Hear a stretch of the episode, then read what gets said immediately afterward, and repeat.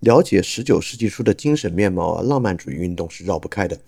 而在十九世纪初的浪漫主义运动之中呢，德意志的浪漫主义啊，在里面又是浓墨重彩的一笔。不是为了别的，就是因为德意志浪漫主义啊，在十九世纪末二十世纪的过程之中，引入德国走入了一战和二战、纳粹和第三帝国的道路。所以说，在浪漫主义的历程之中呢，德意志浪漫主义啊，是不得不研究的一点。而德意志浪漫主义其典型人物啊，像赫尔德、谢林等等的，也是尼采哲学所对应和处理的主要对象。所以，不管是对于十九世纪的进程有充分的了解啊，还是为理解尼采哲学有一个良好的基础，对于德意志浪漫主义的深刻理解是不能绕开的一个话题。所以这一期我们就来探究德意志浪漫主义是什么，以及为何它会影响纳粹主义的结局。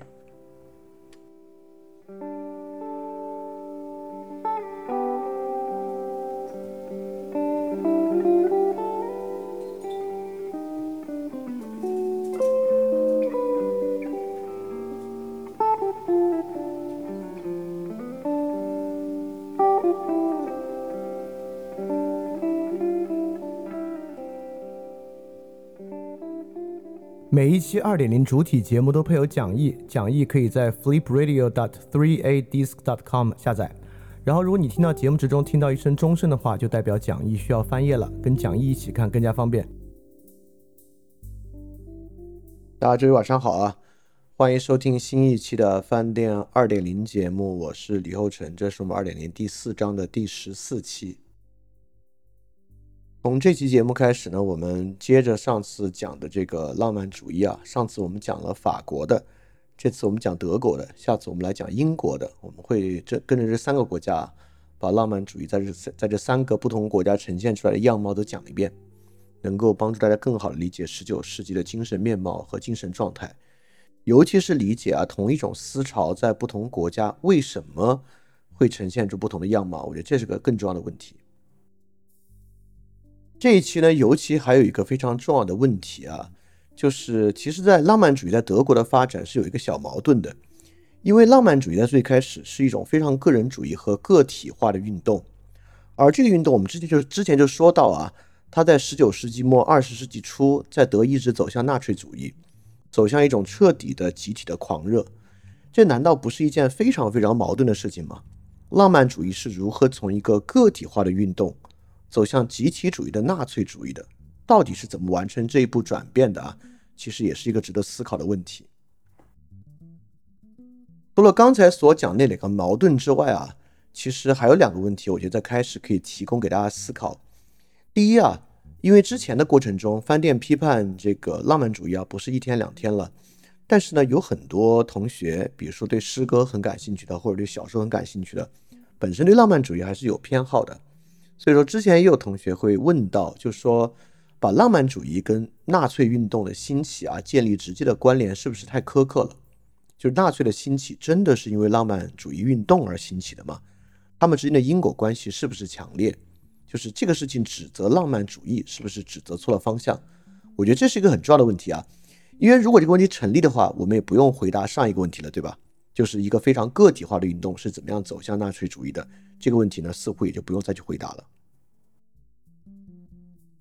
好，那我们进入第二个问题啊。这第一个问题就是纳粹主义的兴起跟浪漫运浪漫主义运动之间是不是有前后的关联？第二个问题就是呢，这个世界上啊，出纳粹主义的运动绝对不止德国一家，意大利、苏联等等啊，都兴起了各式各样的纳粹主义。那这些国家兴起纳粹主义也是因为浪漫主义吗？这些国家都有浪漫主义运动吗？有意大利浪漫主义运动吗？有苏联浪漫主义运动吗？如果这些国家没有的话，那他们的纳粹主义是怎么兴起的？这实际上也是跟上一个问题相关，对吧？我们再去探究浪漫主义与纳粹主义的关联。那么通过这个问题呢，其实我觉得我们也能够更好的理解什么是浪漫主义。浪漫主义到底是发生在德国的一个特殊的事件，还是德国只是浪漫主义的一个典型代表？它背后体现着通过不同路径走向浪漫主义的一种可能性。我觉得这几个都是在听今天的过程中啊，值得去想的问题。我帮大家回溯一下，就是三个问题：第一，浪漫主义是一个非常个体化的运动，最后是怎么样走向集体主义的纳粹主义的？这中间难道难道不矛盾吗？第二，纳粹主义的因真的是浪漫主义吗？这个方式的批判对浪漫主义是不是太苛刻？第三，那如果真的是的话，那其他各个国家纳粹主义兴起也是因为浪漫主义运动嘛？他们在这个点上跟德国到底有什么相似或者不同？我们可以用来理解。好，就是这么几个问题。好，我们开始今天的内容啊。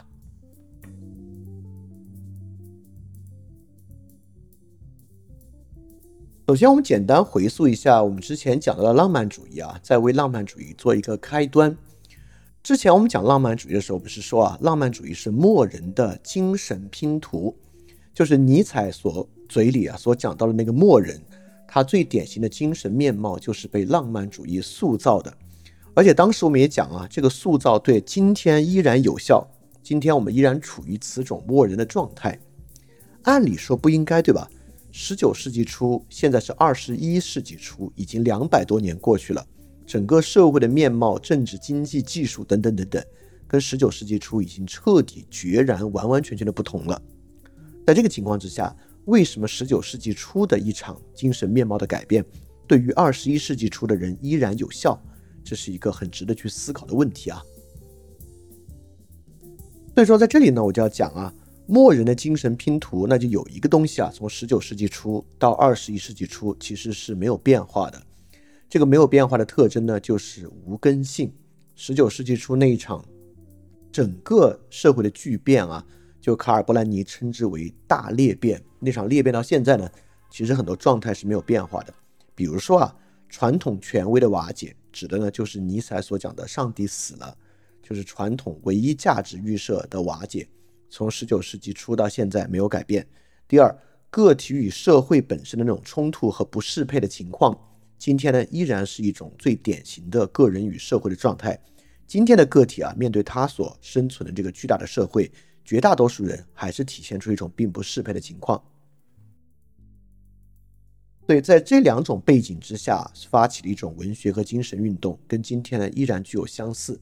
也就是说，今天啊，个体与社会不适配的状态跟十九世纪初不同了。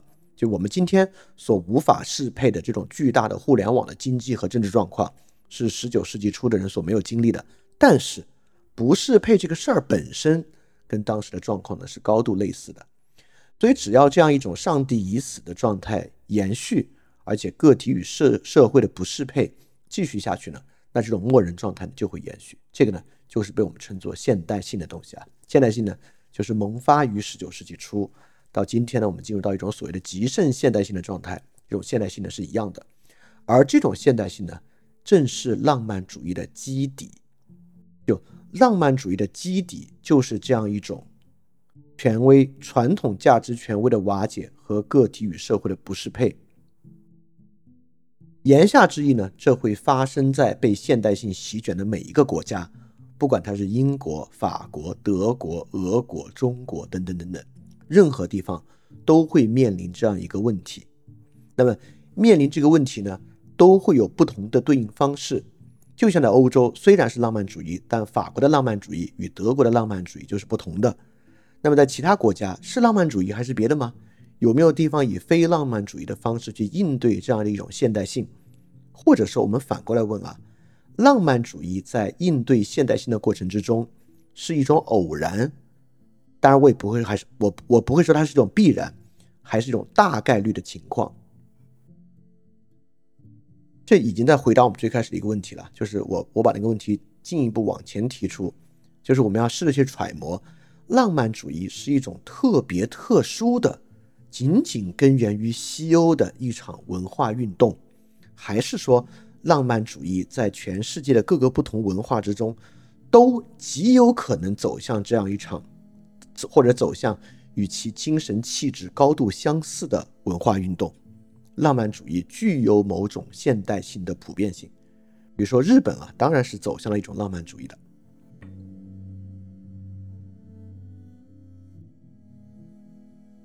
第二点我要提示的就是，你看我们一直在讲啊，这个十九世纪初，因为这个人跟社会啊无法适配、无法相融，然后呢，整个价值预设也瓦解了，好像呢那个时候的社会啊是一个大家像非常盲目的。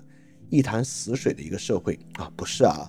我们回过料说，十九世纪初的社会啊，不仅不是一个一潭死水的一个社会，虽然啊，浪漫主义在法国走向一种忧郁，但大家也不要忘了，就在浪漫主义运动前后，法国刚刚爆发了一场大革命，就实际上当时的社会是在快速的巨变之中。巨变呢，主要就是以下四个。第一呢，共和主义在各国的发展，共和主义呢，就是从绝对君主制走向君主立宪体制和走向共和政体的这么一场巨变。这个巨变呢，肇始于美国革命、法国革命。之后呢，逐渐的走向一八四八的大革命，啊，拿破仑州的欧洲协调秩序啊，就梅特涅秩序，就是在压制这么一场革命。所以在当时的政治这一面呢，社会并不是一潭死水，共和主义呢正在席卷欧洲。第二，民主主义呢在各地也兴起，不管是英国、法国、德意志、意大利都是如此啊。传统的罗马秩序的天主教的欧洲封建秩序呢，也在快速的瓦解之中。第三，因为新的这个城市阶级啊和工业生产的崛起啊，新的城市底层作为一个非常大型的动员人口，我们之前讲动员那期讲到过，对吧？作为一个超大规模的动员人口啊，规模化的社会开始崛起，人类聚落的状态发生了根本性的变化。就在这样的变化之中呢，英国的改良主义与马克思的社会主义也在这个时候兴起，成为新的思潮。更不用说啊，我们之前工业革命那期讲到的技术与工业本身带来的整个社会时空托育的巨变，以电报和铁路的技术作为主要代表的。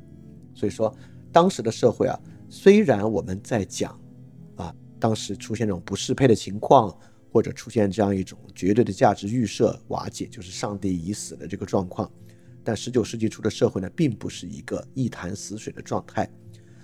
我说我我强调这一点是为什么呢？我强调这点是要说，浪漫主义不是当时社会的唯一思潮，甚至我要说，浪漫主义在当时的社会几乎仅仅影响文化精英。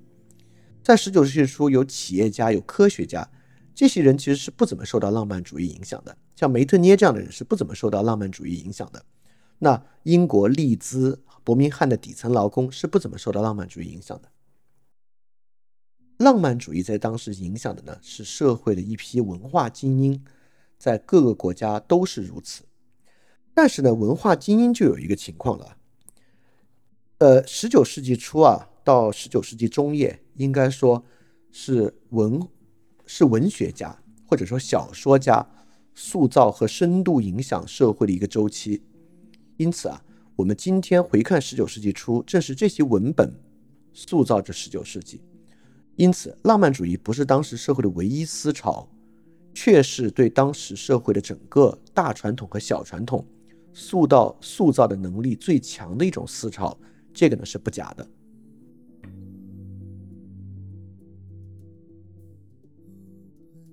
那么，除了浪漫主义之外呢，在十九世纪初啊，大家要一并理解，十九世纪初其实在思潮方面还有很多其他的选择。可以说，十九世纪初开始啊，我们就进入我们之前所讲的个人主义的时代。浪漫主义呢，你甚至可以把浪漫主义看作个人主义潮流下面的一个分支。个人主义潮流之下有各种各样的方式。第一，来源于十八世纪的基于理性和科学的个人主义思想，在这个时候呢依然有效，尤其对英国呢可能有最大的影响，因为牛顿和牛顿力学的原因。比如说啊，十九世纪我们知道达尔文也来自于十九世纪，对吧？达尔文呢，是在十九世纪突破原来的宗教框架，甚至对于这个神创论带来巨大冲击的一位学者。那你说达尔文受到浪漫主义的影响大吗？其实影响还蛮小的啊。达尔文是一种什么样的个人主义呢？就是一种启蒙理性的个人主义者。所以达尔文是一种典型的基于理性和科学的个人主义思想。那么当时呢，在英国和美国啊，已经出现了一大批新的商人阶层和工厂主阶层。这些商人和工厂主受到浪漫主义思潮很大的影响嘛？其实，呃，在他们私生活之中不知道啊，但他们公共实践之中呢，其实也还好。这个呢，也是一种非常重要的个人主义啊，就是基于商业、私有财产等等的个人主义思潮。这个呢，也是当时的另外一种。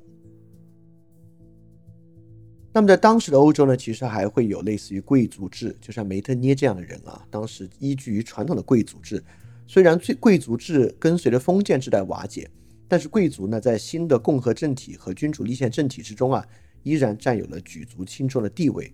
所以这一批人呢，掌握着新的社会政治权利，他们呢，成为了新的官僚体系和新的行政体系之下的一种个人主义。所以说，浪漫主义呢，确实不是当时唯一的选项。但比起这些个人主义啊，浪漫主义式的个人主义，如果我们把浪漫主义当做个人主义一种分支来讲啊，浪漫主义呢确实具有特殊性。第一，和达尔文他们这种像科学家和这种群体，依然在启蒙的这个理性和科学思路的发展之下，其实社会主流思潮啊已经超出了性和科学，社会主流思潮呢已经进入到这种反启蒙、反理性的思潮之中。所以，浪漫主义直接根植于这种反启蒙、反理性的思潮，在整个社会上是有更大的影响力的，啊，这是第一点。第二点啊，像基于商业私有财产的个人主义，其实很大程度上呢，并没有给人提供一种终极的价值关怀。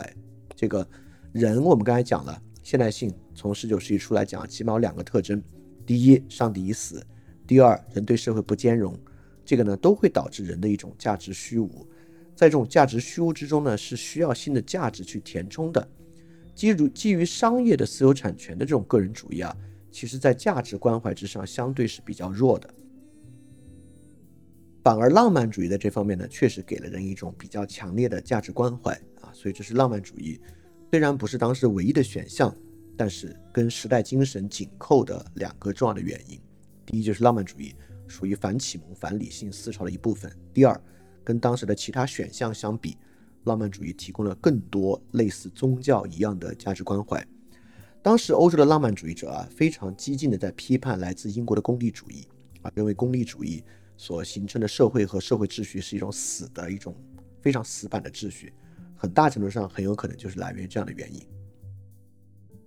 好，所以说，呃，我们最开始这样讲啊，当然会让这个问题好像空间撑得很大。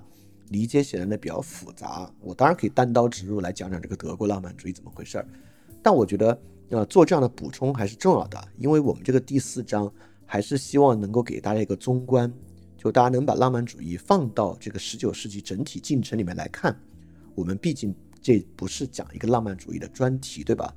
也希望这期节目呢跟前后的节目之间能够产生一定的关联。所以说我在这里呢，既讲了十九世纪初的各种各样的巨变，给大家做了一个回溯，也讲了十九世纪初的其他的一些思潮，大家能看到浪漫主义在里面是一个什么样的位置啊，到底是什么样的人，因为什么样的一种动机或者文化因素，在推进这样的一种思潮。好，我现在问大家一个问题啊，就是大家不知道能不能想得起来，在翻练的节目之中呢，已经说过非常非常多次了。为什么十九世纪初会有反启蒙、反理性？他们是傻吗？启蒙和理性不好吗？为什么会产生反启蒙和反理性？啊，我给大家几秒钟时间想一想啊。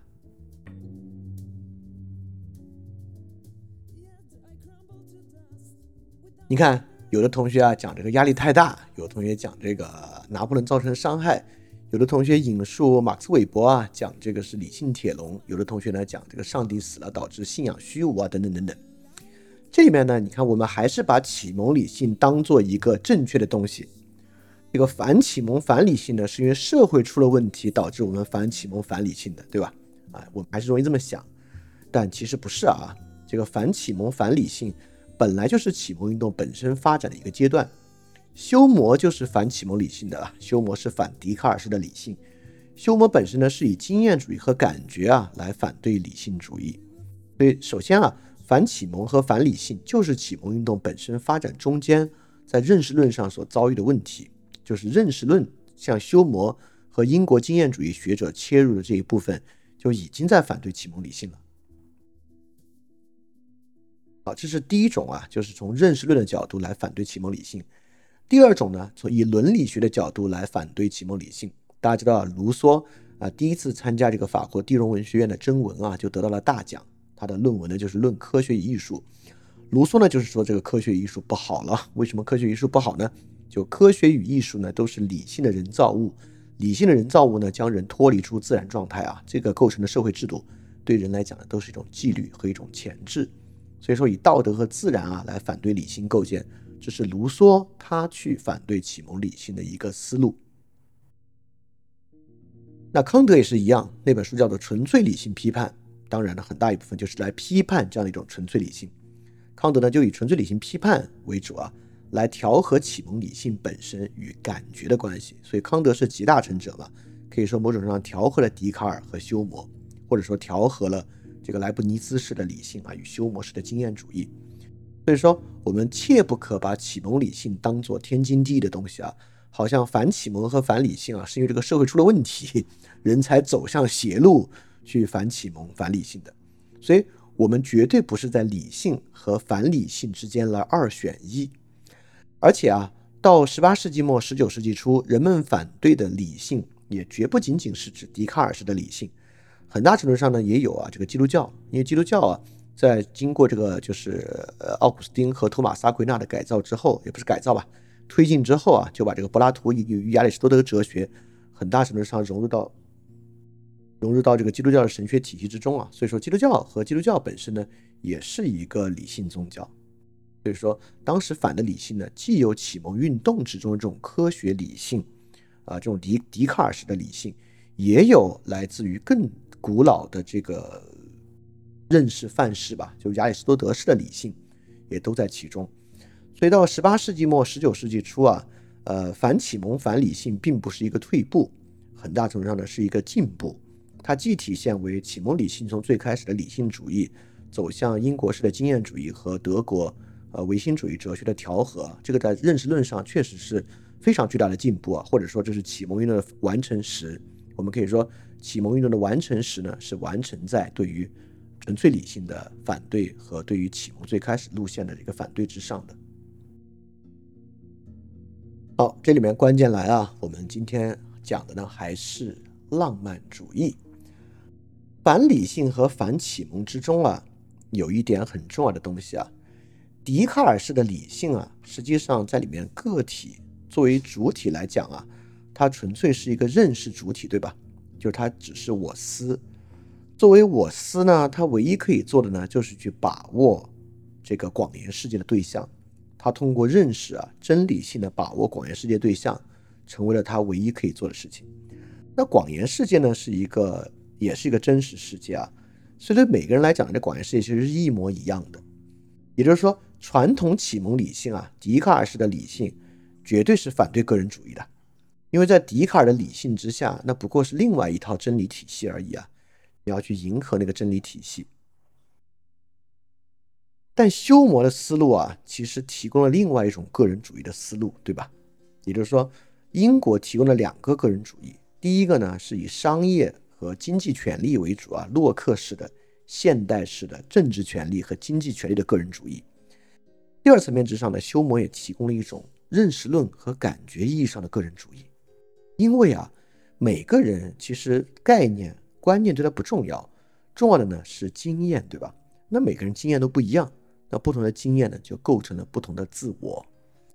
所以在反理性和反启蒙过程之中。其实个人在里面啊，是很大程度上被凸显出来的。比如说康德啊，是怎么凸显出个人的呢？康德证明的是人的自由，对吧？人为什么是自由的呢？因为理性本身是二律背反的，理性并不像笛卡尔式的理性啊，有一个唯一的真理是结果了。理性本身是二律背反的，真正定义人的呢，是这个就是知性为自然立法嘛，是这个人本身的抉择，所以人的抉择呢，是人自由的部分。所以说，从启蒙运动的完成时啊，就是对于传统启蒙运动的理性本身的反对和驳斥之上呢，其实从更高的层面之上树立了一种个人主义，有这种现代认识论意义上的个人主义。好，这样一种个人主义呢，带来了一个麻烦，什么麻烦呢？理性这个事儿其实挺好的，对吧？包括今天的科学主义者啊，依然认为理性有这个好处。理性的好处呢，就是有绝对的共识，也就是说，什么东西是科学真理，如果有人不接受它，非蠢即坏，没有别的可能。所以，理性情况之下，这个社会共识啊，根本就是，根本就是绝对共识啊，就是不可能不实现这个共识。但是，一旦进入到感觉和经验呢，那就是真是一千个人有一千个样子了。那一千个人有一千个样子。标准是什么呢？或者人啊聚集在一起啊，还是需要互相实现一种承认和个体的合理性，我们刚才说啊，浪漫主义是一种价值关怀，对吧？那么它是一种什么样的价值关怀呢？对，浪漫主义作为一种个人主义啊，它是有认识论的基础的，就要来看这个问题。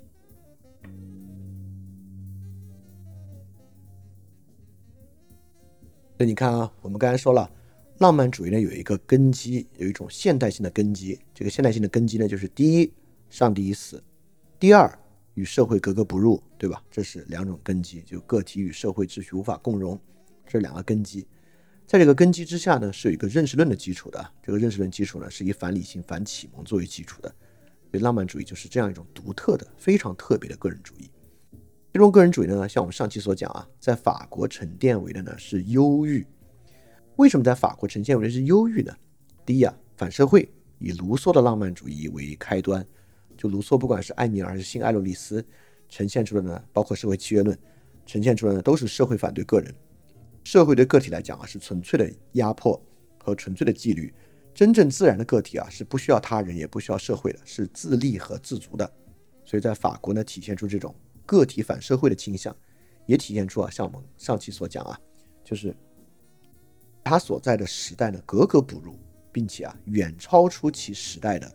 这种具有天才性的这种个体，但这种个体呢，在这种时代的压迫之下，其实是一种非常厌倦的和忧郁的状态，对吧？法国这种忧郁的个人主义、忧郁的浪漫主义形态，这个忧郁的来源呢，很大程度上与法国的也有时代性的一个渊源吧。啊，从一七八九啊大革命之后，到拿破仑战争啊一八一五年，整个这中间的时间啊，法国一直处于一种非常高压的压迫的状态。然后大革命之后呢，社会。大量的波折，呃，整个社会秩序一落千丈啊，死亡的人口数量也相当巨大，所以在法国呢，当时觉得万马齐喑啊，呃，也是感觉到了个人与社会的深刻矛盾的，这个是不奇怪的一个事情。上次也提到啊，就是个体和中间尺度的社会完全无法协调，而且呢，你无法忽视它，所以法国当时不是有一大批流亡的作家吗？夏多布里昂他们都是流亡作家，所以在这个情况之下呢。浪漫主义在这个根基之上，我再说一遍啊，这个根基：第一，上帝已死；第二，社会个人与社会格格不入。在这个根基之上呢，走向一种忧郁。当时呢，就是崇拜自然，啊，厌恶人生，痛恨社会，追求一种虚妄的人道，就这样的一种状态。好，我们现在这个大背景呈现出来了，我们就把视线转向德国，来看到底在德国发生了什么。Thank you.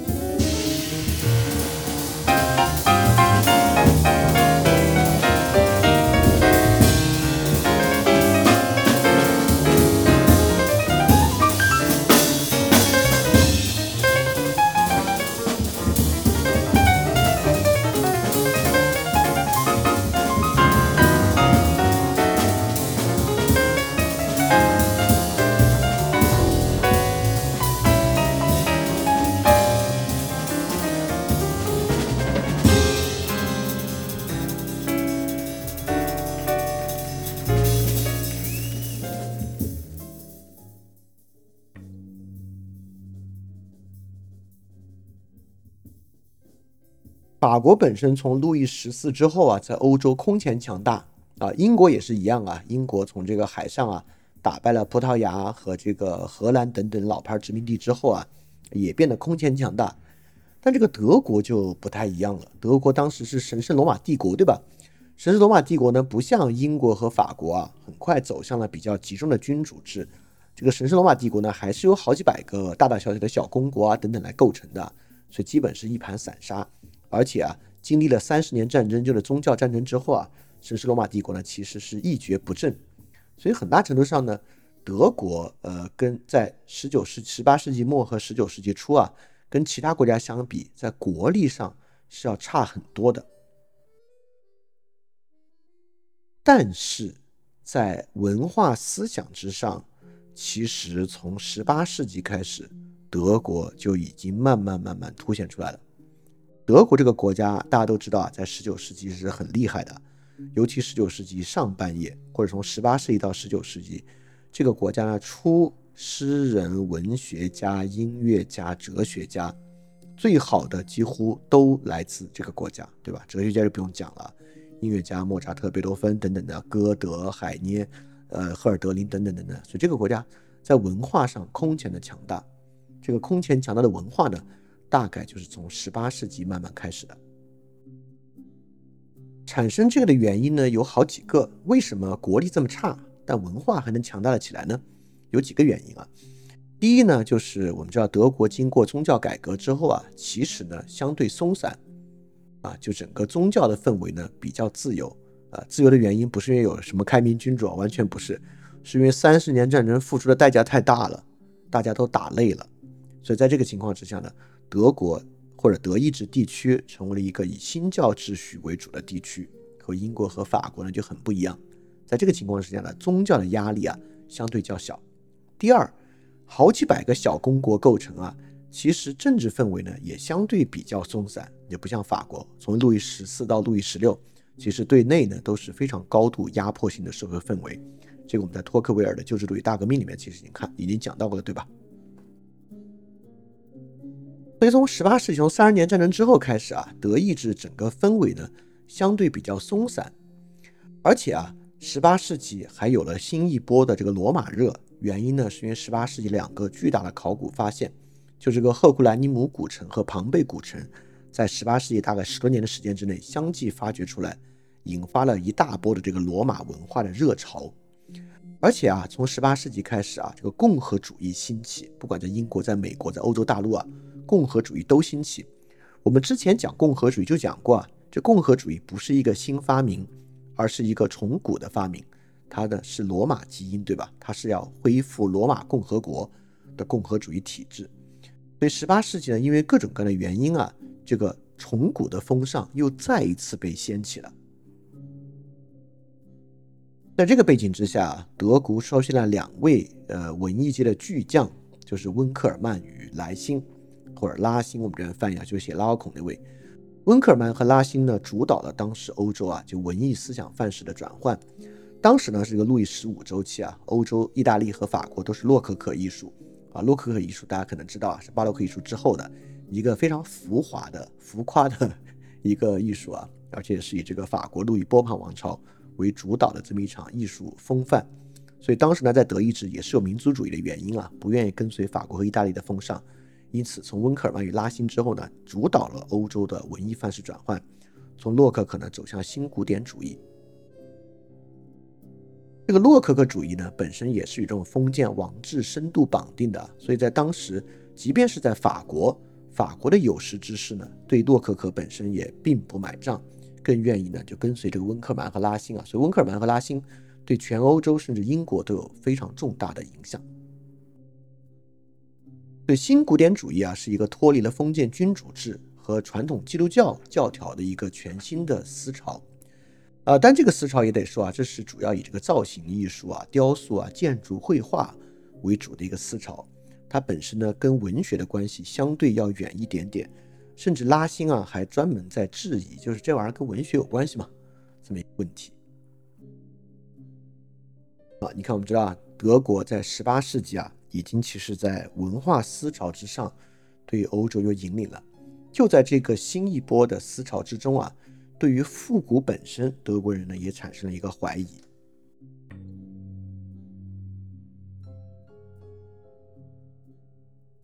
比如说啊，上次我们讲到啊，这个法国的斯塔尔夫人不是流亡吗？他流亡到德国写了《德国论》，对吧？在《德国论》之中呢，他就讲到了当时人们对于这个复古啊，就德国人对于复古的一个质疑。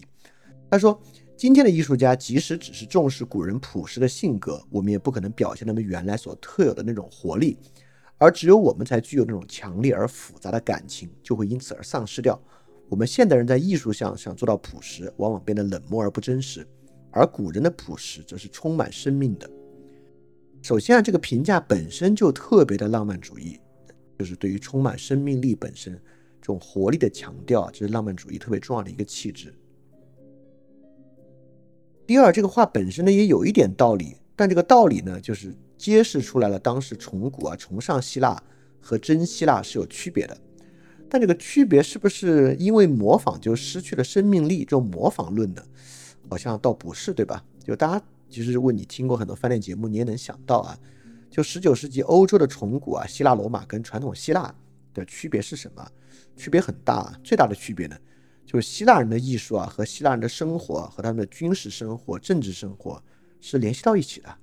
希腊的造型艺术啊和希腊的英雄崇拜和希腊本身贵族家庭的半神，就是他们对自己半神基因的传统啊，和他们以城邦作为军事单位去实践这样的英雄气概，本身是完全联系到一起的。对吧？整个希腊的悲剧艺术跟希腊本身日常生活的这个卡塔西斯也是联系到一起的。所以希腊人的这个艺术形式啊和生活是高度一致的。希腊人过的那种城邦生活啊，是十八世纪末、十九世纪初的德国人和欧洲人过不了的啊，他们已经没有办法再过那种希腊式的生活了。所以这个本身呢，可能才构成啊这个新古典主义本身生命力的一个问题啊。这里我讲的生命力是个艺术生命力啊，并不是浪漫主义所要这个生命活力。啊，anyway 啊，当时的人呢，对这个崇古和复古本身呢，很快也产生了质疑，而且啊，这已经是很晚期的复古了。我们之前讲过啊，所谓文艺复兴或者人文主义运动，就是一次复古运动，可以说启蒙运动就来源于复古。怎么复啊复，复啊复，在十八世纪末又要搞复古呢？对，这次确实是一次很晚的。甚至呢，可以说是一次最后的复古运动了。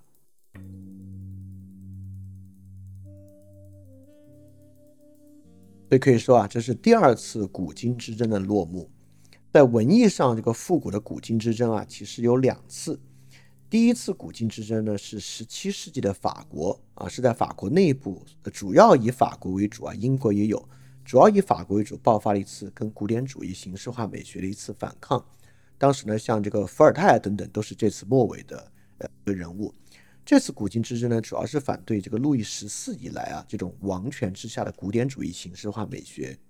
所以在这个层面之上呢，这个后金派就是新派是反王制的。但第二次啊，刚好倒转过来了，就十八世纪末这个德国的这次这个新古典主义运动啊。就是王治站在了这个金派，就王治是洛可可主义，后古派反而呢是对于这个法国封建式美学的反反抗，就是新古典主义啊。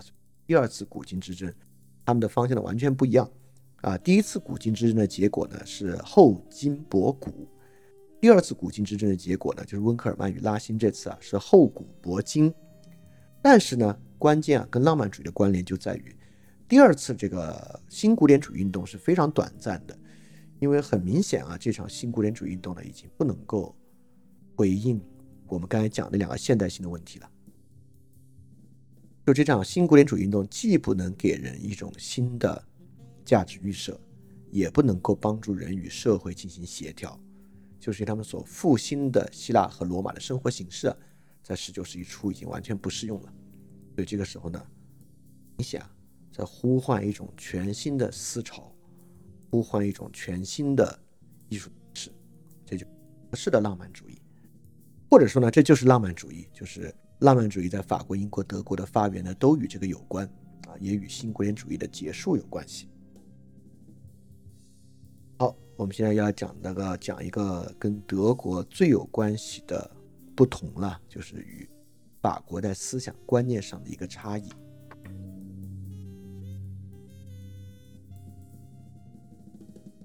刚才那一部分呢，我们更多讲的是这个新古典主义运动在德国的勃兴，以及为什么德国的浪漫主义运动对欧洲有这么大的影响的一个回。我讲的呢，就是德国在十八世纪啊，虽然在这个经济与军事之上跟英国、法国比啊，还是一个弱国，但在文化之上，其实已经逐渐成为了一个强国。所以德国在文化上之强呢？让它，在十九世纪能够对欧洲产生深度的影响，以及德式的浪漫主义对欧洲产生深度的影响呢，打造了一个基础啊。但我们也讲啊，这个德国的这个新古典主义运动虽然席卷了欧洲，促进了欧洲文化的一个范式转换，但呢，它就是很短命。它短命呢，就在于它本身所蕴含的特征啊，已经不适应十九世纪了。好，那么德国进入十九世纪，新的德式浪漫主义的兴起。有重要的思想渊源，可以讲呢，就是德国的唯心主义哲学。这个呢，与法国人的背景是不同的啊。我们会细讲到底哪里不同啊。我们怎么去理解这个唯心主义哲学呢？我们就讲啊，这是一个一元论的世界。俄国人相信一个，逐渐开始相信一个一元论的世界，这与启蒙过程，甚至于启蒙的完结，特别不同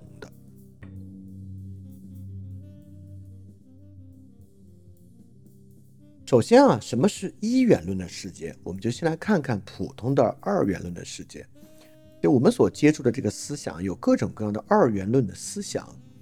比如说，笛卡尔就是一个典型的心物二元这种二元论，对吧？我们所平时区分主客二元呢，也是一种二元论，啊，这个主客二元呢，可能与笛卡尔的观念就比较关系就比较大啊。这个心物二元呢，就是人有有两种实体对象，一个是物，纯粹广言；一个是心，就是一个认识的对象，这是一种二元。基督教本身呢也有二元论，就是我们之前讲的，就是两种时间嘛，世俗与神圣的二元，就基督教体系的二元论，对吧？柏拉图有二元论啊，这个柏拉图二元论就是理念与事物本身的二元，理念是真实的，而事物是理念的分有，对吧？这也是一种二元，所以我们要把握的呢，就是那个永恒不变的理念世界，而事物的世界呢，是可朽坏的和可变化的世界，对吧？所以，我们通过沉思呢，把握理念世界，我们日常经验呢，只能经验这个事物的世界。修谟的跟柏拉图几乎相反，但也是一个二元论的。就价值与事实的二元，对吧？在休谟这里呢，价值就有点像那个理念啊，但价值呢力度是弱的，事实和感觉呢力度是强的，所以有点像柏拉图的区分啊，只不过跟柏拉图完全相反，也是一种二元论。康德呢本身其实也是二元论啊，就是本体与现象的二元，对吧？也就是说，本体啊就是这个物质体，它能够给予人的现象呢总是有亏缺的，总是有缺乏的。不同人呢，很可能被给予不同的现象，所以经验对本体来讲啊，既有物质体本身现象的削弱，又有啊这个就是先验概念与它不同的结合，所以经验对于本体啊是绝对多种多样的。康德呢也是一种二元论。好，我们讲这个二元二元啊，二元为什么重要呢？既然有二元，那就必须涉及到他们俩协不协调的问题，对吧？比如笛卡尔心物二元啊，就必须有一个补丁，就是神不欺骗。所以，我们心去把握物质体啊，你凭什么你能把握物质体呢？啊，就是因为神不欺骗，所以你是能够知道那个真相的。那修谟也一样，修谟的问题呢，就是不可知论嘛。因为修谟的情况之下，永远你会发现，可能你所知道的情况是有危险的。比如说啊，这个欧洲这个强子对撞机会不会明天一次对撞，咵，这个世界毁灭了，对吧？之前都没有，那之后可能就会有啊，黑天鹅事件的发生，对吧？休谟二元导致的问题和协调。那基督教的二元也一样啊，就这个神圣与世俗的二元，这个世俗跟神圣之间能协调吗？要协调不了的话，这这这未来都下地狱可怎么办，对吧？所以说，很多啊，这个基督教历史上的极端主义和邪教都是因为这个原因所兴起的。那同样。卢梭那里呢，其实也有一个二元论，对吧？卢梭其实就是人与社会的二元，在这个绝对二元之中呢，在卢梭看来就是悲观主义，就是没有办法协调的。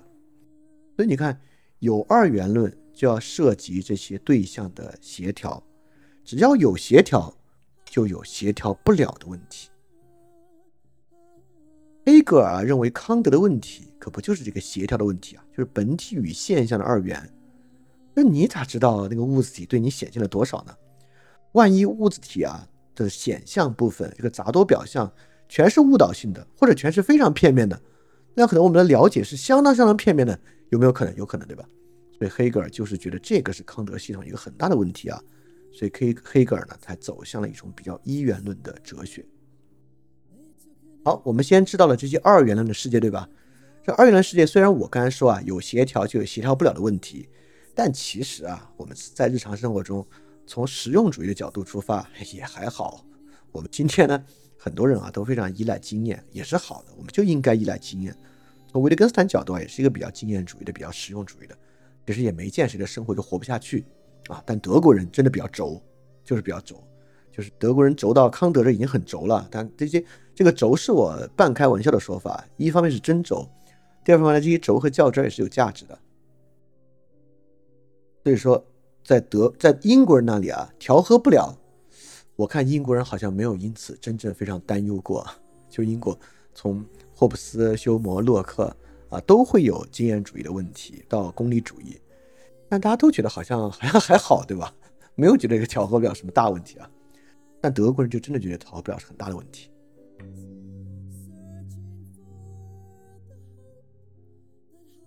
所以在调和不了的背景之下，我们是找了好多方式来调和的，比如说啊，科学主义，比如说啊，如果你认为这个什么精神世界，那神经冲动而已啊，都是这个神经大脑的神经元信号而已啊。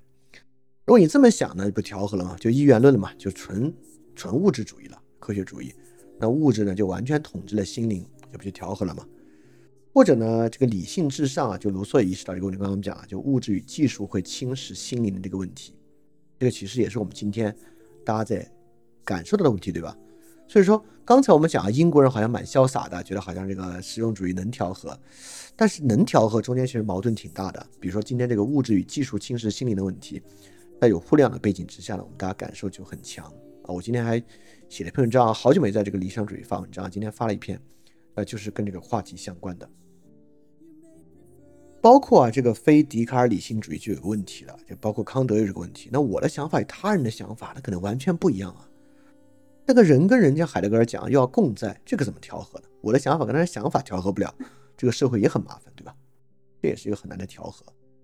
对二元论世界呢，这个调和是蛮困难的，而且这个调和啊，就我们刚才讲，这个浪漫主义啊，或者这个现代性的两个根源，第一，价值预设的丧失。第二，个人与社会无法调和，啊，所以调和真的是个问题。对十九世纪的世纪病或者现代性，那程度上呢，就是呈现为这种无法调和的状态。这种无法调和呢，呃，用德国人的方法就走向这些怪怪的。所以说现在怎么调和？如果你要问我，我我也可以给问题给一个简单点的答案，就是实用主义啊，实用主义是一个调和的方法，就是我们。再也不追求那种终极调和，再也不追求德国人在十九世纪搞的这种终极调和，不搞这个东西啊！我们在有限范围之内调和就很够用了啊！这个调和的基础呢是语言哲学，维特根斯坦啊，这个是第二章的内容，大家感兴趣可以去听。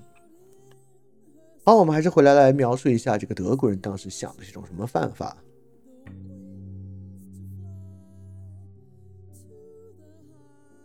虽然我们现在啊耳熟能详提起来德国，在当时的哲学家是康德、黑格尔为主，但实际上对当时影响更大的，对当时人影响更大的是斯宾诺莎和谢林。这个是当时德语区文化的一个特别重要的一个一元论的潮流啊。这个潮流的严格关系大概就是从斯宾诺莎到谢林到齐克果，这个科尔凯郭尔。呃，为什么是德语区呢？因为斯宾诺莎是荷兰人，齐克果是丹麦人，谢林是德国人。两位呢，其实并不是德国人，但可以说呢是德语区。但斯宾诺莎呢，其实是拉丁文写作的，也不是用德语写作的。他可能平时说一点德语吧，荷兰语其实我也不是很清楚。斯宾诺莎 说什么语言？Anyway，那这个呢，构成了对于德国有很深刻影响的这种一元论的潮流。尤其开端的是斯宾诺莎。斯宾诺莎呢是一种一元的泛神论，这种泛神论呢就是。我们平时不是讲有很多概念吗？人、上帝、宇宙，在斯宾诺莎体系之中啊，上帝、宇宙是统一的，整个宇宙就只有这一种物质，就是上帝和宇宙，其他的事物啊，都是作为这种物质的一部分或者一种形式而存在。就比如说笛卡尔的心物二元，对吧？在斯宾诺莎这里啊，心和物并不是截然二分的，心和物都是上帝。或者说宇宙的一种存在形式，所以心和物并不需要神不欺骗作为媒介，某种程度上，心和物就是合一的，心跟物只是一个硬币的两面而已啊，我们可以这么讲。所以任何东西都作为一种单一物质的一种模式存在，万物有灵，也是一种泛神论的来源。当然，在斯宾诺莎这里呢。其实也是纯粹决定论的强决定论的。如果个体能够认识到这种决定论的本是作为自由的开端，所以你看，心和物哇，在刚才这些人在那里，笛卡尔那里是很难调和的，柏拉图那里理理念就永恒的理念和可朽的事物是很难调和的，在休谟这里经验和价值或者经验和观念是很难调和的，在康德这里啊，本体就是物质体本身和现象以及经验本身是很难调和的。哎，到斯宾诺莎这里好调和，一元论，他们其实都是一体的，都是一样的。精神和物质啊其实是一体的，而且呢他们会互相影响。啊，这斯宾诺莎一元论之后影响可源远流长啊，黑格尔啊到马克思都受这个影响，比如马克思主义。我我这这不是马克思主义的原话，但是我们所我们经常用的一个原话，我们把它照把它摘抄过来。物质文明和精神文明紧密联系，互相影响，互为条件，统一于人的具体实践活动。啊，这就是某种一元论潮流之下的观念。所以你看，一元论，可以解决很多我们刚才所讲到二元论中出现的问题，对吧？自然与神的同一性。某种程度上呢，也是人的精神与人的物质生活所产生的同一性。所以斯宾诺莎呢有了这个开端，对当时的德国人呢产生了特别巨大的影响。呃，这里我还要说一句啊，我觉得我们用一个有一点点这个精神分析的角度来说一说斯宾诺莎。就斯宾诺莎是一个道德品质很高的人，这个毫无疑问。但斯宾诺莎呢是生活在最可怕时代的一个。就是经历很惨的一个人。斯宾诺莎呢，就是经历了三十年战争啊。斯宾诺莎是在三十年战争末尾啊，逐渐成熟起来一个人，所以他面对的是一个满目疮痍、满目疮痍的世界。他本身呢是个犹太人，但是又由于他的这个哲学观念泛神论被开除了犹太人的群体，所以他的生活的非常困苦啊，靠这个磨制镜片为生。所以因为尘肺病呢，很早就过世了。呃，所以斯宾诺莎本身啊是一个。体现了当时德国地区这种惨状在他的身上映照的一个人，而他的哲学系统啊，就具有深深的这种，如果要我讲的话，宽慰性。斯宾诺莎哲学具有一种很强的宽慰性。所以为什么比起康德、黑格尔，斯宾诺莎当时更流行呢？一呃，有一部分程度上是因为，呃，斯宾诺莎哲学比起康德哲学还是要简单一点的。第二呢，就是这种宽慰性跟当时。德意志文化圈所需要的这种宽慰啊，有高度的类似。好，下面一位就是谢林了，我们要来讲谢林作为一个中继站，从斯宾诺莎到谢林有什么样的发展？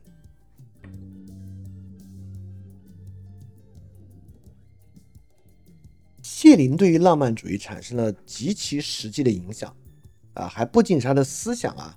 他作为这个活着的人，与那一代浪漫主义的各个棋手们啊，像施莱尔马赫、施莱格尔等等啊，在日常还有还有一众各种夫人，在日常生活中的过从甚密。所以谢林啊是身体力行的，以他这个人深度影响了浪漫主义运动和浪漫主义的进程。他呢继承了斯宾诺莎的泛神论和一元论，但是呢往前啊把这个人的主观性在里面加强了一大部分。谢林哲学是比较体系比较庞大，也比较怪怪的哲学啊，因为它有点这个箴言式写作，前后期差异也比较大，而且呢，从因为他是后黑格尔时代的哲学家，但是你读他的书呢，却有一种古典先知气质。谢林是一个很神棍的一个人物啊，是一个先知气质很重的哲学家。从十九世纪初来讲啊，他看上去就像我刚才讲的，有点。甚至有点中世纪了。这个谢林哲学的核心呢是自由啊，他早期晚期最关注的问题就是人的自由问题啊。齐克狗哲学的核心就是个体啊，就是个人，就主观性进一步加强。呃，谢林呢很反对康德，因为康德的自由来自于哪里？我们刚才讲了，康德的自由呢来自于这个道德律令，对吧？其实来自于理性的自我规制，就是对自我的要求。谢林呢就认为，怎么这个理性怎么会对自己有自我规制呢？所以谢林开始非常强调非理性要素啊，精神情绪在中间的作用，呃，而且谢林的时代呢，这个印度啊，东方印度的哲学体系在欧洲已经非常流行了，所以谢林啊几乎综合了印度哲学、黑格尔精神现象学体系和基督教神圣启示啊这个启示哲学、启示神学整个要素为一体。所以这里面，理念、情绪、精神、意志啊，成为了人获得这个自由非常重要的一个核心。当然啊，这个不管是斯宾诺莎、谢林还是齐克果的哲学都非常复杂啊，我们不可能一下子就把它都说完。具体西林哲学，如果我们要讲啊，还是要到这个之后讲到这个哲学里面来讲。我们今天讲浪漫主义啊，把握它的主要特征就行了。我就以尼采的一句话来看尼采怎么理解他的。尼采在瓦格纳事件里面这么讲的。我们来回想一下，在黑格尔和谢林蛊惑人心的时代，瓦格纳还年轻，他猜测和探究过唯有德国人才认真对待的东西——理念。想要表述某种暧昧、飘忽、充满预感的东西，在德国人看来，明朗是一种异端，是对逻辑本身的背叛。这可以说是尼采对于十九世纪上半叶德国浪漫主义精神气质和哲学气质本身的一个把握和评价。首先呢，他评价是很低的，这是蛊惑人心的，而且他敏锐地把握住了这里面德国人的浪漫主义的核心是什么呢？就是理念。念和精神本身的绝对强大，这是同期法国思维之中不太有的。去看这个什么伏尔泰呀、卢梭呀、狄德罗啊，他们好像对于精神和理念的神秘和强大这个事儿，确实不是很关心。好，在这一点上就能看到德国与法国的秩序和差异啊，在这里就出现了。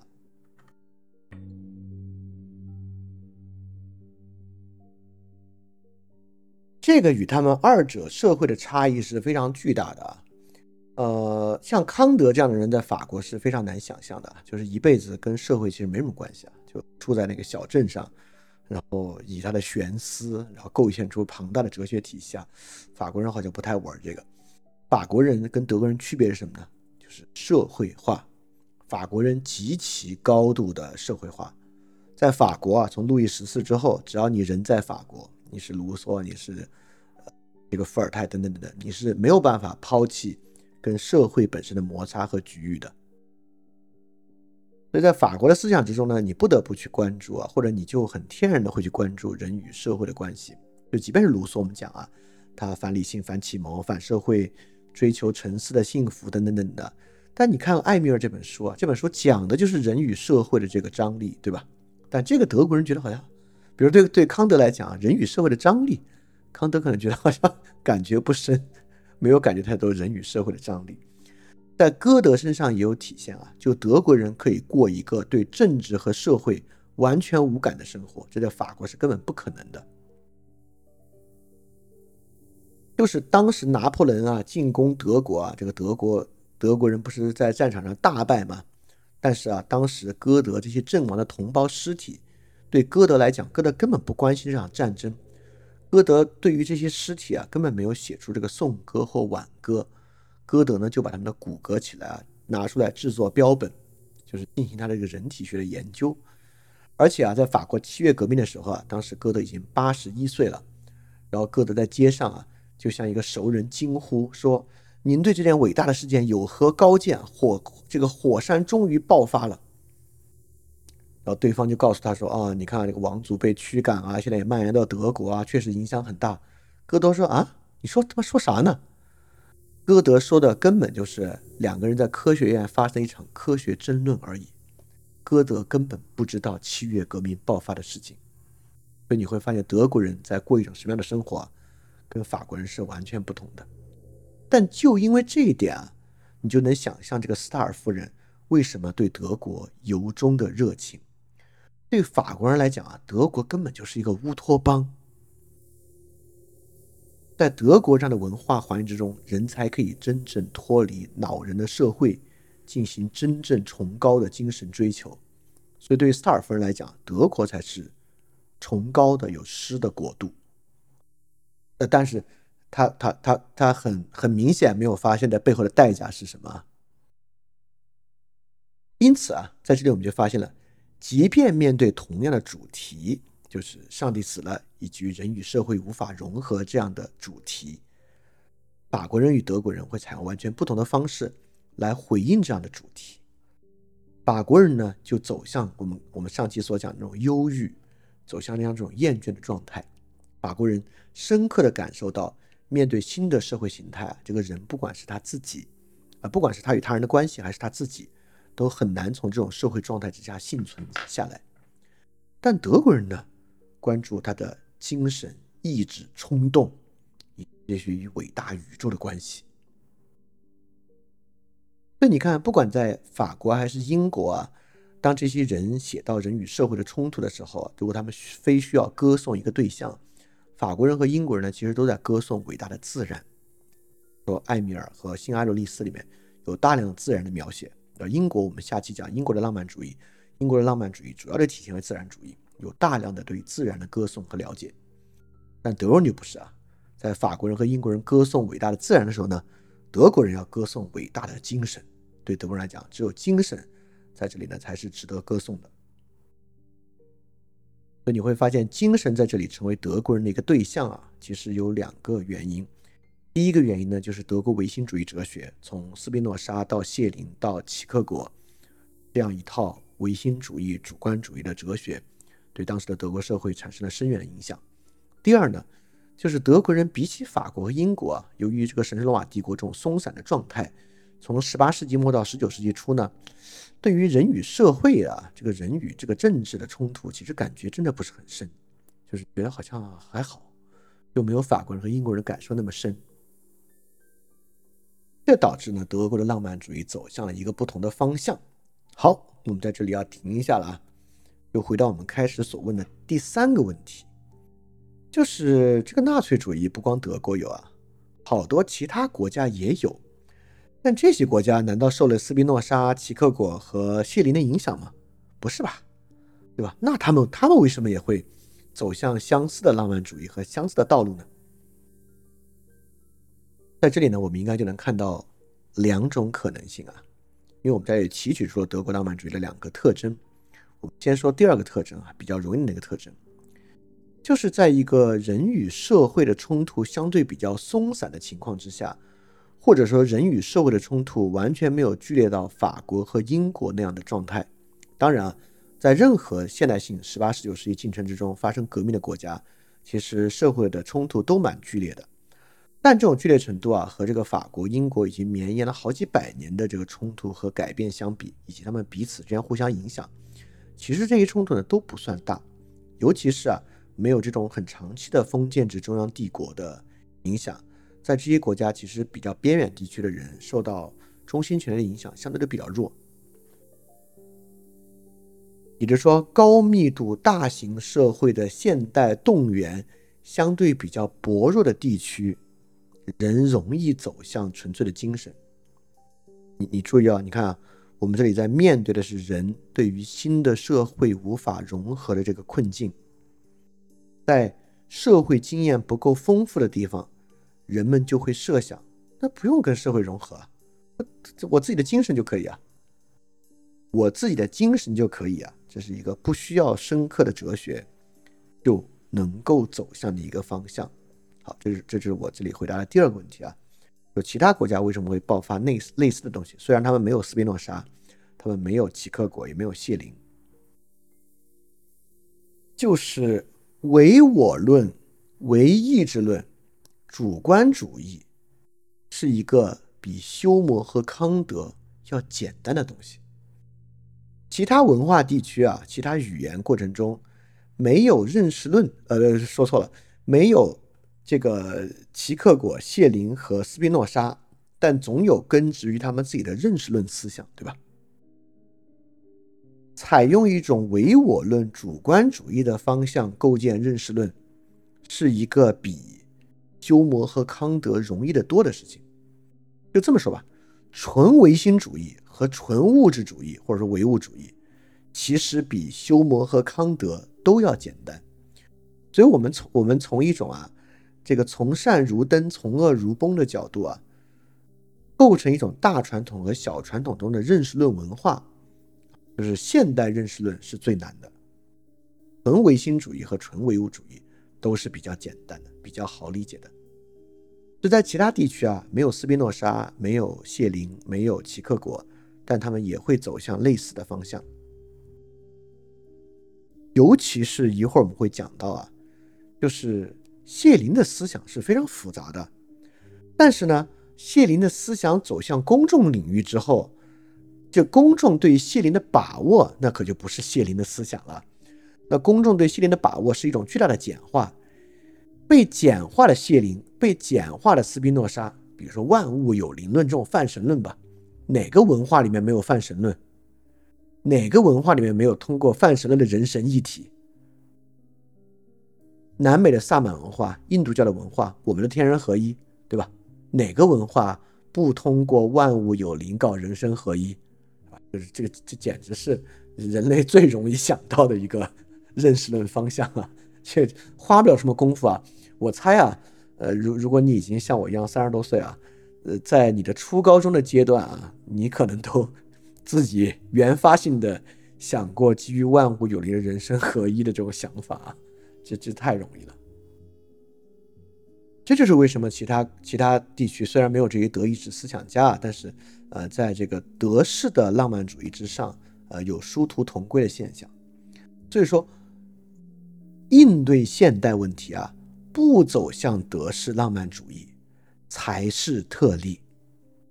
也就是说，我们最后会发现，研究英国何以如此和法国何以如此，某种程度上可能比反思浪漫主义要重要。我现在真这么认为啊，因为浪漫主义这个坑啊，你稍微一出来就滑下去了啊，就是很容易滑进那个坑。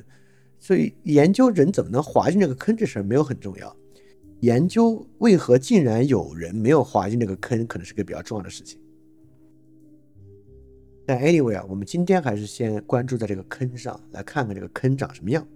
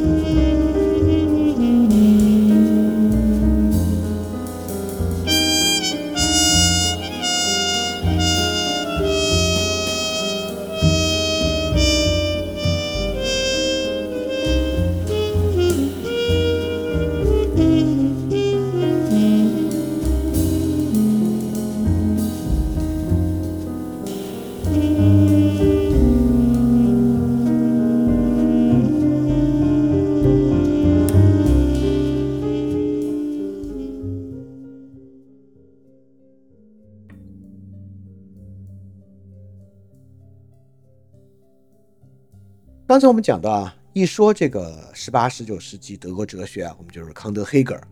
但实际上呢，对当时影响大的是这个斯宾诺莎和谢林。这个浪漫主义也一样，我们一想这个德国浪漫主义啊，我们现在呃，赫尔德林啊，就是这个肖邦、呃，贝多芬。但实际上啊，对当时人影响比较大的这个浪漫主义啊，是我们刚才讲什么施莱格尔啊、施莱马赫啊这些人。所以说，实际上浪漫主义在德国啊。最具有典型代表性的状况，那绝对不是赫尔德林啊！赫尔德林其实算是浪漫主义的边缘人物了。所以要看出浪漫主义的状况呢，我们还是要去看最典型的浪漫主义作品和浪漫主义文化，可能才能知道一个德意志浪漫主义到底是什么样。而且啊，你看赫尔德林和你看第三帝国，他们有什么相似性呢？看不出什么相似性。那一会儿我举的例子和第三帝国，那相似性可就慢慢慢慢出来了。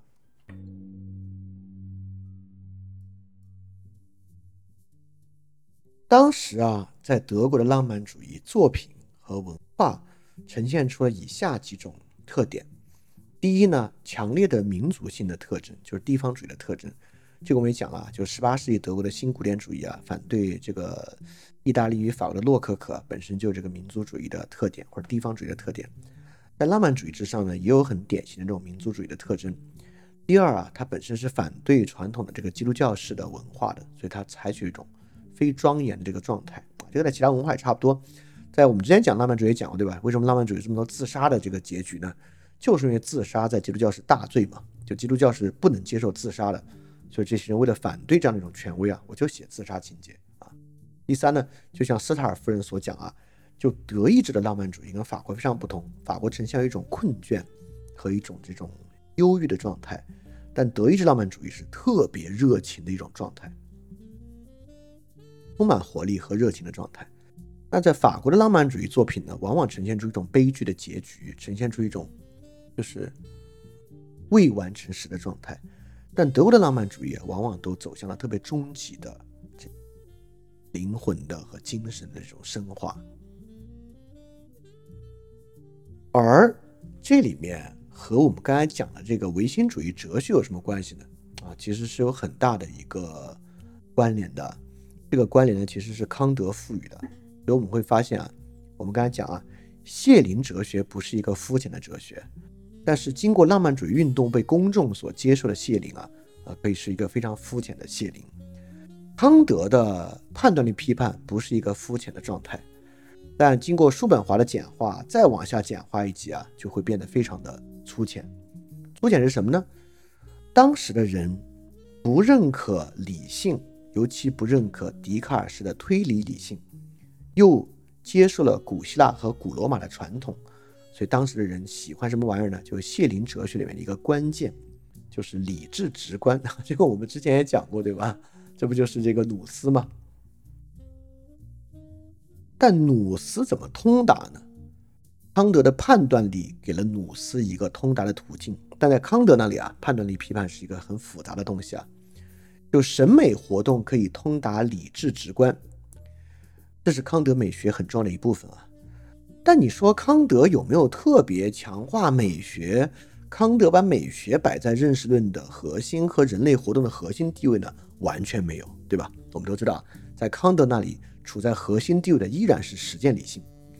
但我们知道啊，叔本华改造康德啊，他除了就是非常轻率地化用了康德的物质体，尤其是人作为物质体本身之外。第二个东西呢，就是把这个艺术啊摆在了这个核心的位置上，摆在了人类活动核心的位置之上。所以在叔本华这里呢，艺术本身是一个审美活动，审美活动呢具有认识论上的巨大价值，超越了理性，也超越了普通的冲动。所以从叔本华、费希特到谢林这一代啊，就是审美通达理智直观，在德国文化之中已经成为了一个特别具有影响力的观念。这个观念呢，主宰了德国的浪漫主义运动。所以在这样的浪漫主义运动，如何通过审美感受，或者通过审美现象，实现某种谢林、呃费希、呃和这个斯宾诺莎意义上的认识论结构，一个重要的东西。这个大家不陌生啊。这个直到今天，直到现在，审美智性直观和审美活动上的。精神价值这种德式浪漫主义路径啊，围绕在今天的这个艺术品和这个文艺消费品的包装之上。就今天文艺消费者的 marketing 方式啊，依然是采用这个德式浪漫主义、审美通达理智直观这个路径来完成的。好，在这个位置之上呢，其实离这个理性已经相当遥远了啊，就是不管是离笛卡尔式的理性。还是离康德的实践理性都非常遥远了。所以当时德国的状态呢，并不像赫尔德林，也不像贝多芬，反而呢，那是一个超级群魔乱舞的社会。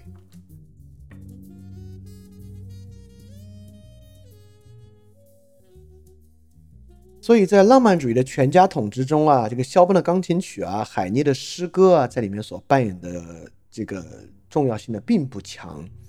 真正在当时啊，这个浪漫主义全家桶里面最主要的呢，就是神秘主义，宗教相关的神秘主义。呃，谢林啊，有很强的神启哲学色彩，但是呢，已经是里面几乎最理性的一个了。在当时的社会之中呢，连谢林这样的稍微具有神棍气质的哲学家，已经可以算是最理性的。其他人追求的呢，都是通过梦游啊、梦呓啊。招魂术啊，通灵术啊，基督教神秘主义啊，等等等等，通达的这个浪漫主义。而且啊，因为德国是一个我们刚才讲啊，是个新教呃氛围或者宗教宽容程度比这个英国和法国相对高的社会啊，所以这些稀奇古怪的东西啊更是横行。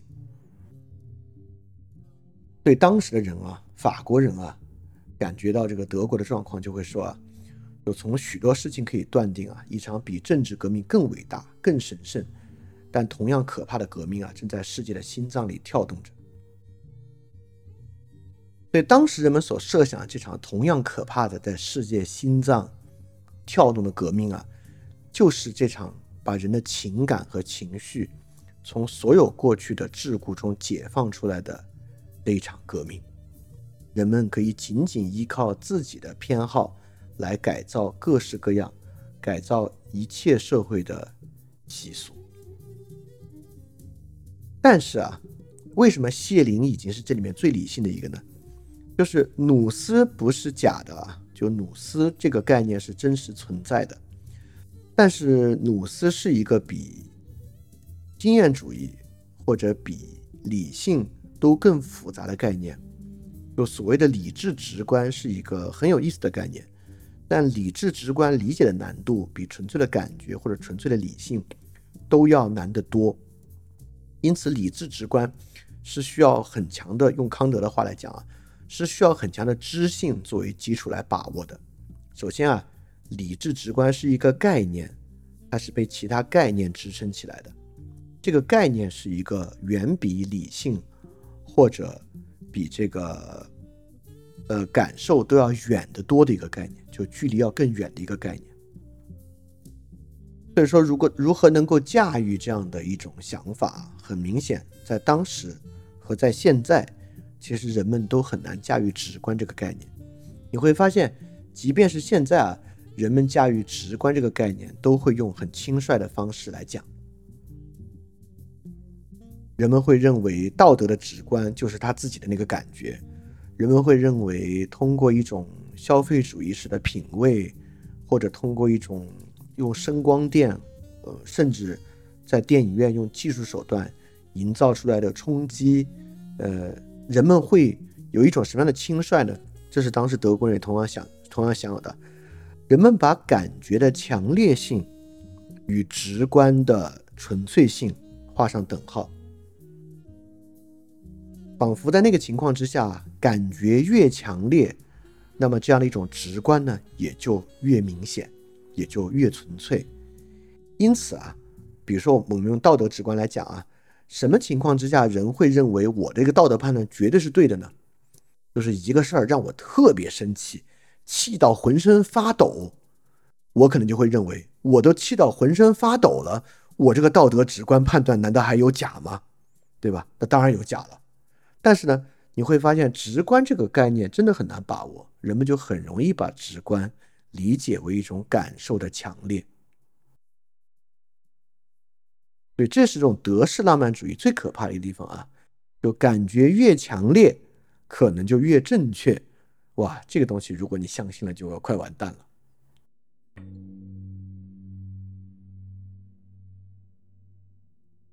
所以在当时这个情况之下，这种唯心主义哲学就与这个主观主义合流。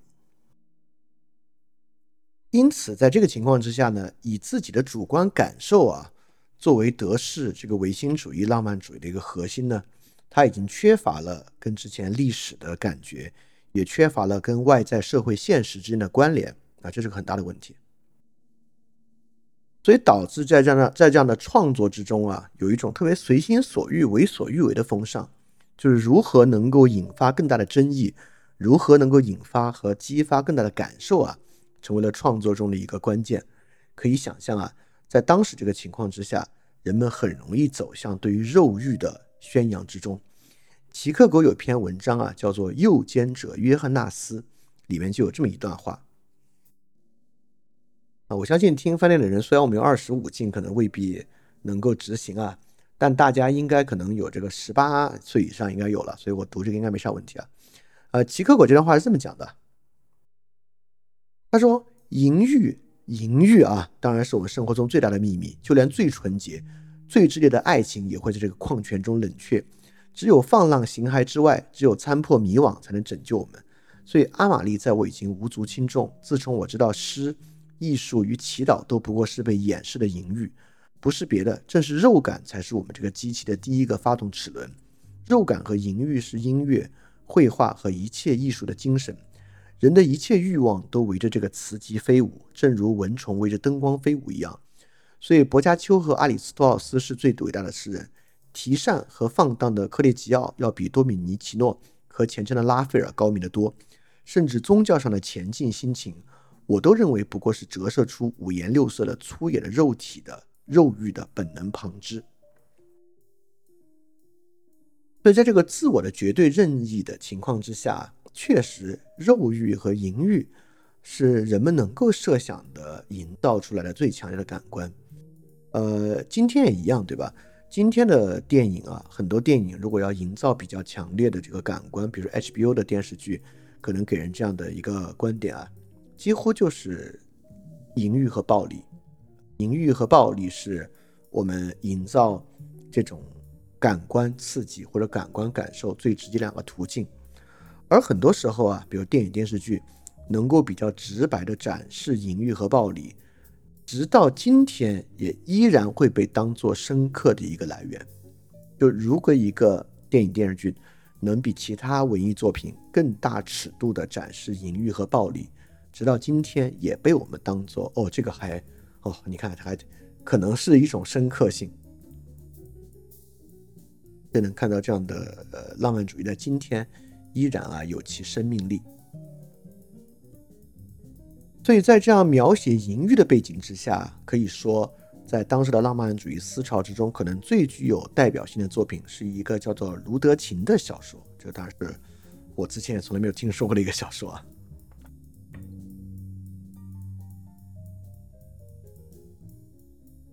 卢德琴》这个小说呢，就被当做啊诗与生活关系一个非常全面的呈现。这个小说的作者呢是施莱格尔，施莱格尔其实他主要是以翻译把莎士比亚剧本翻译成德语而闻名。他自己写这个小说《卢德琴》之后啊，爆发了特别巨大的争议，因为这个小说的这个情色或者色情描写太直白了，在当时的社会上啊，大家都接受不了。而这篇小说主要描写的就是在色欲这个问题上的随心所欲，这个呢跟奇克狗在《或此或彼》之中另外一段话又产生一种应和。呃，《或此或彼》之中啊，描写了这么一种当时的浪漫主义的想法，说绝不要接受任何职务，如果接受的话，人就会变成民众的一份子，变成国家机器的一个小枢纽，人就不再成为主宰了。即使放弃了职务，人也不能无所作为。而应重视一切同懒散相等的活动，全部的秘密就在于随心所欲。人们总认为随心所欲、性之所至的行动不是什么艺术。事实上，如果我们不要误入歧途，要从中得到乐趣，还是需要精打细算的。所以你看，这里体现出一种对于懒散且随心所欲生活的向往。《卢德琴》中就这么讲，《卢德琴》中有一段讲啊。抱有目的，按照目的行动，目的加目的的人工构成新的目的。这个劣根性在神仙似的人儿的愚昧本性中是那样的深，即使他一度愿意毫无目的的遨游在形象和情绪奔流不息的内心河流之上，他也不得不像平常一样下定决心来制定目的。啊，我的朋友，千真万确，人天生就是一头古板的动物。所以你会发现，这个作品啊，它本身。在，在这一面上，在某一个方面上，它与法国的浪漫主义是相似的，对吧？他在批判社会赋予人的目的和社会赋予人的纪律。但在法国那里呢，他对这个问题是比较悲观的，认为 OK 这是一个无法解决的问题。但在德国这里呢，在德国的文化和浪漫主义之中，认为这是可以解决的。我们是可以过一个懒散的、随心所欲的、无目的的生活的。在这个卢德琴的小说之中啊，就是有一个男主人公叫尤利乌斯。这个尤利乌斯呢，当然他是个艺术家，就是当时的人们都会写作嘛，都会跟自己有一点联系啊。所以这些呃文艺人士们写作的主人公呢，都是一个艺术家，那艺术才能还很好。然后平时很喜欢赌博，然后表面上赌博是他最大的兴趣啊，但是实际上的赌博的时候就很心不在焉的。他赌博兴起了，就直接梭哈啊，输光，输光了就走。基本上是一面纵欲，一面倦怠啊，社会行动欲望非常少。然后呃，一面萎靡不振，一面心灰意冷。但是呢，也寻求刺激啊。这些刺激是什么呢？就是一系列的女性啊，就所有的女性呢，在他生活之中啊，就是这个匆匆过客。在他经历了大量的就是很甜腻的描写这个性爱之后啊，这个尤利乌斯终于碰上了这个卢德卢德琴，这个卢德琴就是这个小说里面的女主人公。她本身呢，当然她是个女艺术家，对吧？刚好也是这个浪漫主义者啊，是个女艺术家，跟她一样呢，跟这个男主人公尤利乌斯一样啊，热烈的崇拜美啊，热爱孤独，热爱自然。他本身呢，也是一个画这个风景画的。他画风景画呢，呃，不是为了谋生，也不是为了从事艺术行业。他画风景画呢，毫无目的，也是没有用途的，仅仅是出于他自己的享乐。每次呢都是趁兴而画，啊，就是拿起这个画笔就画。本身呢跟这个男主人公一样啊，也不会对于艺术有这种情面和投入的热情。啊，所以他们一面享受性爱呢，一面啊用这个书里写到，用一道起死回生的光流啊，绘画这个卢德琴的裸体，就是仿佛他是一株啊以形以神仙似的人形出之而具有生气的植物，等等等等的。当然啊，这个小说一经发布啊，就是引起了巨大的波澜，啊，就是人们对他有猛烈的批判啊，甚至有时在他们这个上流的这个沙龙圈子里面，为他交好的一些夫人们啊，都很难再接受这样的内容。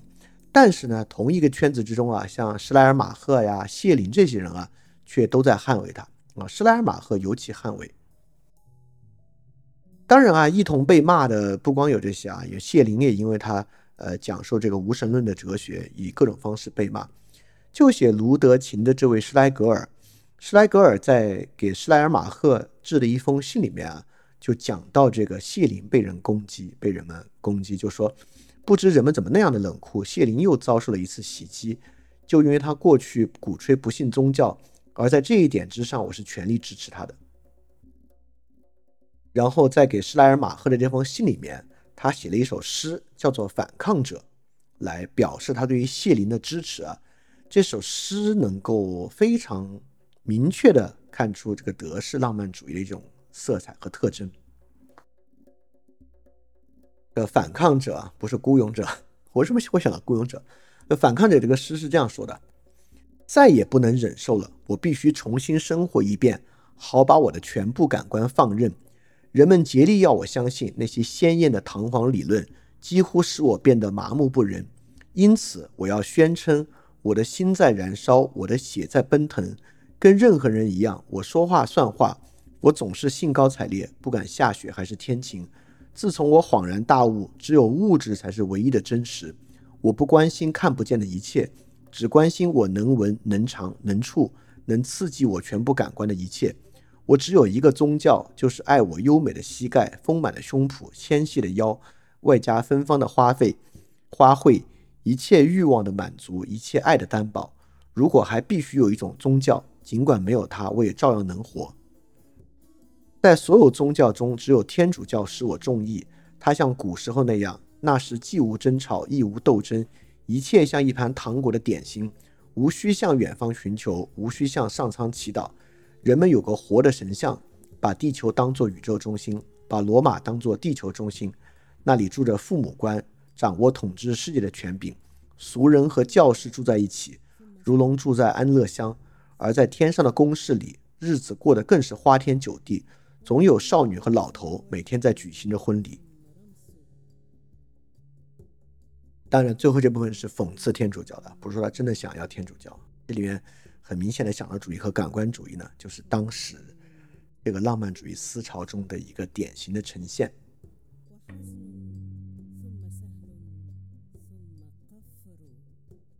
因此，在当时，不管是在上流社会圈子之中啊，还是在这些作品之中，他们都对于女性的贞洁进行全面的反对。看上去呢，是一种女性解放，对吧？把女性的性道德从宗教中解放出来。但实际上，我越读啊，越只觉着这些人不过是为了满足他们自己的欲望和满足他们自己的淫欲而已啊。在他们的社交圈子中呢，非常鼓吹这种四角婚姻啊、换妻啊等等等等的，都毫不在乎啊，显得非常宽宏大量。这个施莱尔马赫就写了这么一个话，他写在《为贵妇们所拟的理性问答》这个小文章之中，施莱尔马赫写。失败了的试验婚姻，政府却荒谬的强制双方生活在一起，从而妨碍了真正婚姻的可能性。几乎所有婚姻不过是对于真正婚姻暂时而模糊的近似。许多尝试都是必要的。如果把三四对夫妇聚在一起，并且允许互换配偶，那么真正的好姻缘就可以出现。就是对这种四角婚姻的吹捧。这个施莱尔马赫挺有意思的，本身是一个传教士，也是海德格尔所讲这个阐释神学啊，就是阐释神学、阐释学非常重要的一个开端，就是这位施莱尔马赫啊，真正的学者啊，不是开玩笑的。但是同样是一个非常狂热的浪漫主义者。有施莱尔马赫，呃，为了捍卫卢卢德琴啊，写了关于卢德琴的书信啊，里面就是回忆一位友人啊，这位友人不喜欢卢德琴，他就说啊。我几乎相信你已经近似于成为一个假正经了。如果真是这样，请你赶快到英国去吧。我真想把你整个这类人全部赶到那里去。那 在施莱尔马赫来看啊，这个英国就是个假正经的聚集地。所以这些浪漫主义者啊，过着这种放浪形骸的生活，嗯，但是很多的人都会认为，其实这些对当时的女性来讲，反而是一种剥削啊。他们剥夺了这些女性啊，能够。呃，跟社会和政治真正相融的品质，他们首先呢，把她变成了一个浪漫派的女人啊，把她们变成他们想中的文人，就像《卢德琴》里面那个女主人公一样，变成跟他们相似的人。最后呢，又顿悟，让最后被这些女性被抛弃之后呢，只能重新回到天主教的体系之内，成为天主教徒。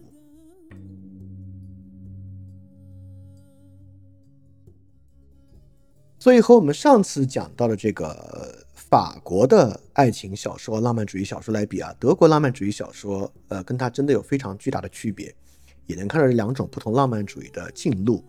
法国的爱情小说讲的主要是这个爱情在现代社会所遇到的阻碍，不管是相爱的两个人跟社会的局域，还是现代社会让爱本身无法延续等等啊，都是法国小说的传统和法国小说对于这个主题的阐释。但在德国呢，却体现为啊，在反传统的肉欲的爱情之上啊，通过肉欲获得至高体验和通过精神升华的可能，是这样一种主题啊。可见旨趣和方式是非常不同的。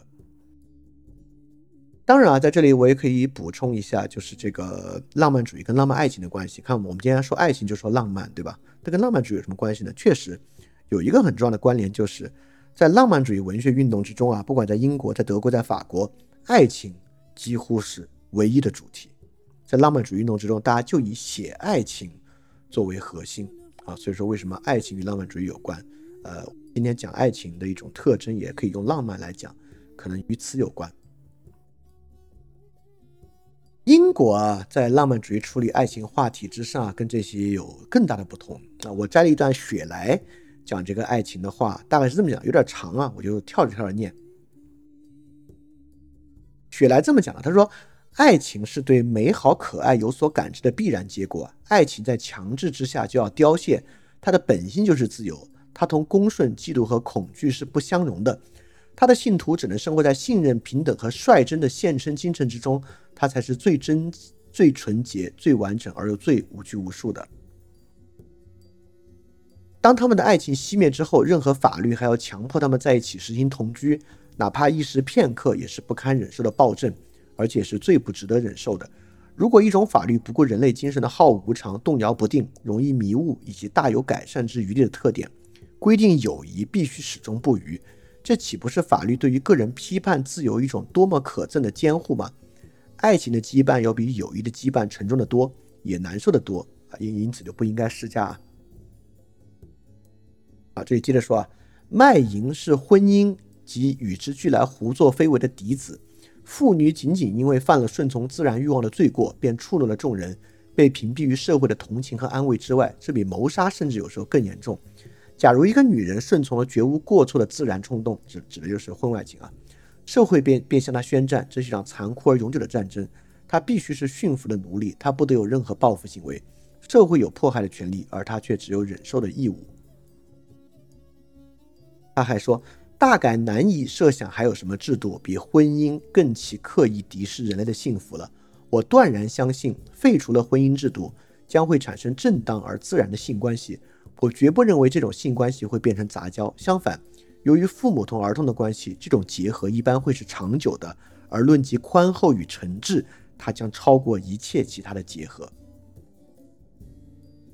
你看，英国人想法就更不一样了。你看，法国人认为啊，没办法了，进入现代社会，这个爱情已经不可能了。德国人认为爱情可能啊，这个爱情啊，就是通过这种放浪形骸的生活才能够通达。英国人呢，他也一样反对现代性，他反对婚姻制度，他反对天主教的贞洁观念。但是呢，一来啊，他仍然歌颂这爱情本身的美好，它的自由，而且呢，他认为啊。我们废除婚姻制度，并不是为了要滥交，反而废除婚姻制度呢，会让婚姻的结合更长久，让它真挚诚挚，超过其他的结合方式。好，所以这就是施拉尔马赫认为英国人假正经的原因吧。但从这个角度呢，就能看到英国、法国、德国他们在爱情主题上处理的区别，以及这种浪漫主义在三个国家截然不同的状态。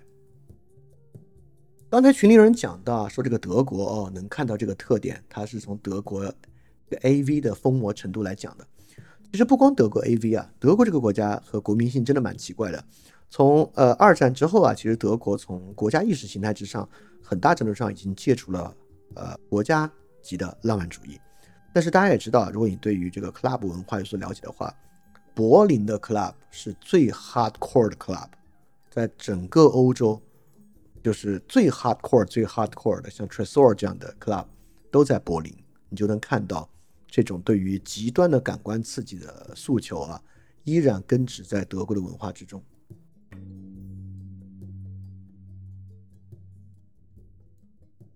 对，实际上德式的浪漫主义是一种基于审美感觉的全新宗教，它提供的东西和宗教是高度类似的。从这个程度之上，我们可以说，英国和法国已经接受了一个趣味的世界。对法国人来讲，这个趣味的世界是不堪的，这个趣味的世界是令人厌倦的、令人抑郁的。对英国来讲啊，这个趣味之后的世界是可以用中道的、保守的、调整的手段去获得一定的秩序的。但德国并没有接受一个趣味的世界，而在这个德国的魅。是一种新的基于审美感官的全新宗教形式。这个宗教形式呢，在这种审美感官之中啊，个体可以以他纯粹主观的方式生长和发展，啊，跟一种祛魅的理性世界不同。在这种德式的浪漫主义之中，特别强调自我体验和个人创造的新颖性。整个社会是不断流变和变化的。在这里面最关键的就是自我的体验和创造，他们是最强调的。而世界对于不同人会有完全不同的呈现，所以公共性是几乎不存在的东西，也是不那么重要的东西。而就在这种基于审美感受的新宗教之上，实际上国家主义从中产生了。就在这种神秘的、具有巨大力量的，而且具有。神圣价值的审美体验之上，国家成为一种半精神半世俗的神秘组织的核心。所以，极端的浪漫主义者会产生一种全新的国家感受。亚当·穆勒描述这种国家就说：“国家不只是一个工厂、农场、保险公司或商业社会，它是把一个民族全部物质和精神的需要、全部物质和精神的财富、全部内在。”和外在生命紧紧捆绑在一起，维系成一个能量惊人、极度活跃、生机无限的整体。对国家实体不是一个技术和功利的对象，成为这样一种基于审美感觉全新宗教的一个对象。好，从这里我们可以逐渐去回答最开始那个问题：浪漫主义如何从一个非常极度个人主义的运动走向纳粹主义的？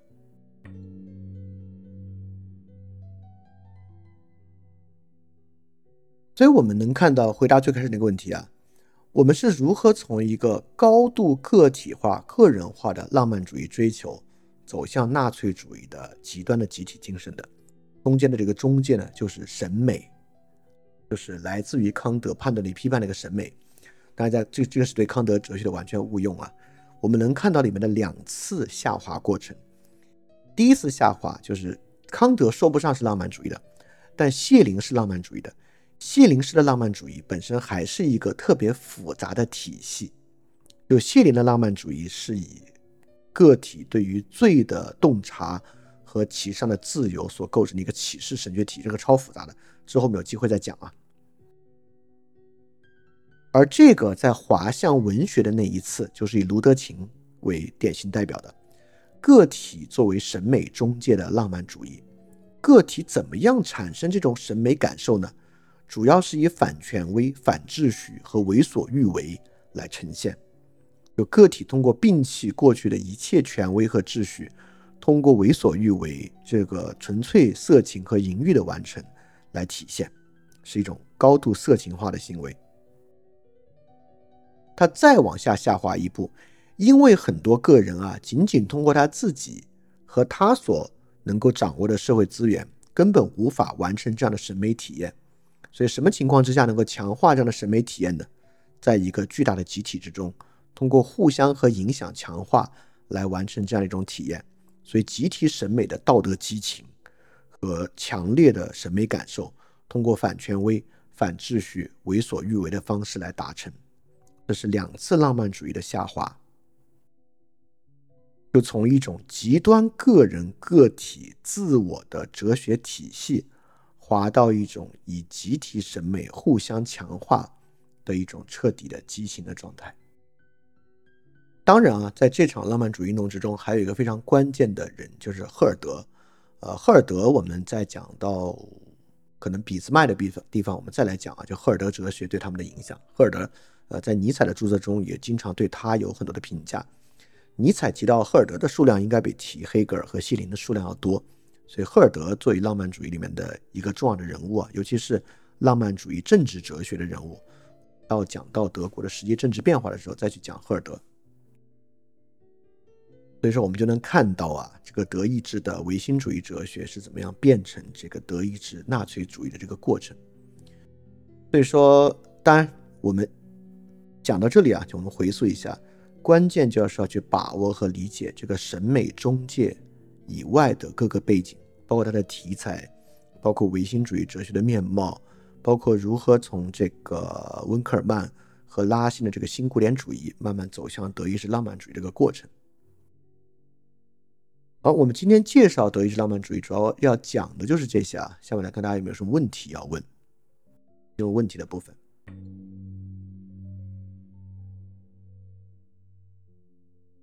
这个问题啊，说这个滑向集体浪漫狂欢的部分，多讲几句，有没有比较直观的例子？很多呀，就在家看足球赛和去足球场看足球赛的嗨度，在家听摇滚音乐和去这个万人 concert 看摇滚音乐的嗨度，你就能看到，同样是人面对一个作品或者人面对一个现象，在人群之中，对于这种浪漫主义所追求的这种感官刺激。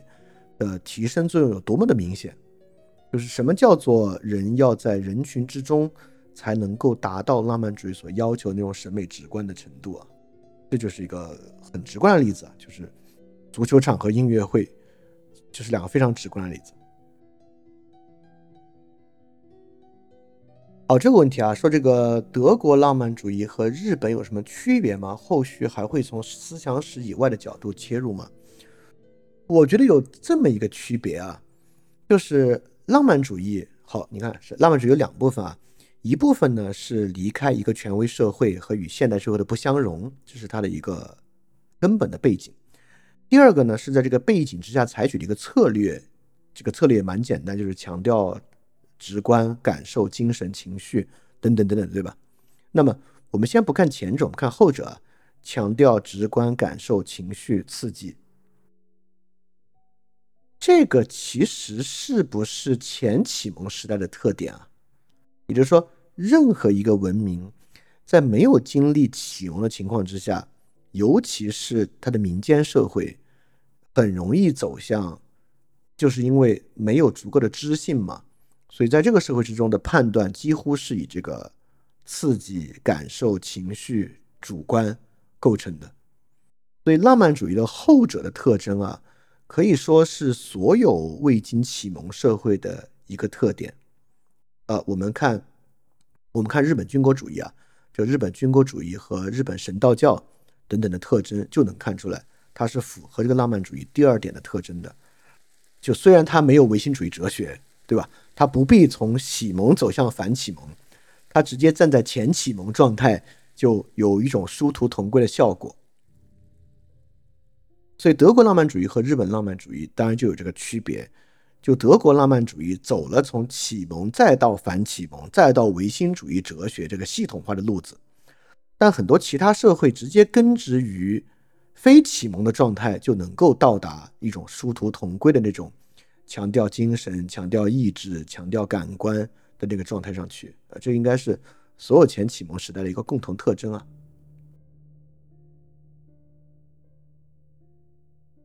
好，这个问题啊，这个问题说，呃，海德格尔非常推崇赫尔德林啊，说所谓的诗意的栖居，包括海德格尔本人加入纳粹，是否又有德国浪漫主义的体现？有，但这里我更想补充一句啊，反思浪漫主义并不是反对诗歌啊，这个世界上也不是说反对情绪，不是说这个世界上只要沾情绪、沾修辞，它就是浪漫主义，对吧？不是的，不是啊，有很多诗歌有非常强烈的情绪，但绝对不是浪漫主义诗歌。啊，很多诗歌抒发情绪，但他绝对不会主张精神能够解决一切，他不会主张我们的目的就是要没有目的，要随心所欲，呃，要把这个淫欲释放出来，就是并不反对诗歌啊。荷尔德林其实并不是典型的浪漫主义诗人，海德格尔推崇荷尔德林，不是推崇荷尔德林的浪漫主义，而是推崇荷尔德林的那种渊源感，就是语言和渊源感。所以说，海德格尔浪漫主义体现。确实并不体现在荷尔德林上，但海德格尔加入纳粹党啊，融入纳粹党本身的议程之中，这个确实是德国浪漫主义的体现啊。所以海德格尔身上确实有浪漫主义的成分。这个浪漫主义的成分里面有有比较真的一部分，比如说我刚才主张啊，谢林肯定不是一个纯粹的没有任何可取之处的点。比如说从谢林到齐克果到海到海德格尔，包括尼采也在这个系统之中啊。就是他们比较强调一种什么情绪呢？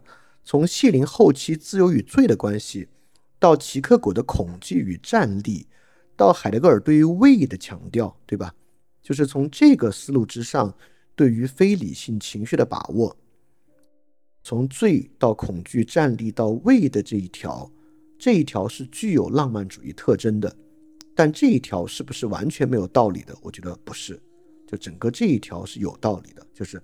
我们今天也能理解，人不是完全理性的，所以对于情绪的认知啊，请注意啊，不是对于情绪的放任，这一点不是浪漫主义的，但是重视情绪的情绪的认知是一个很重要的部分啊，这部分是有浪漫主义特色彩的。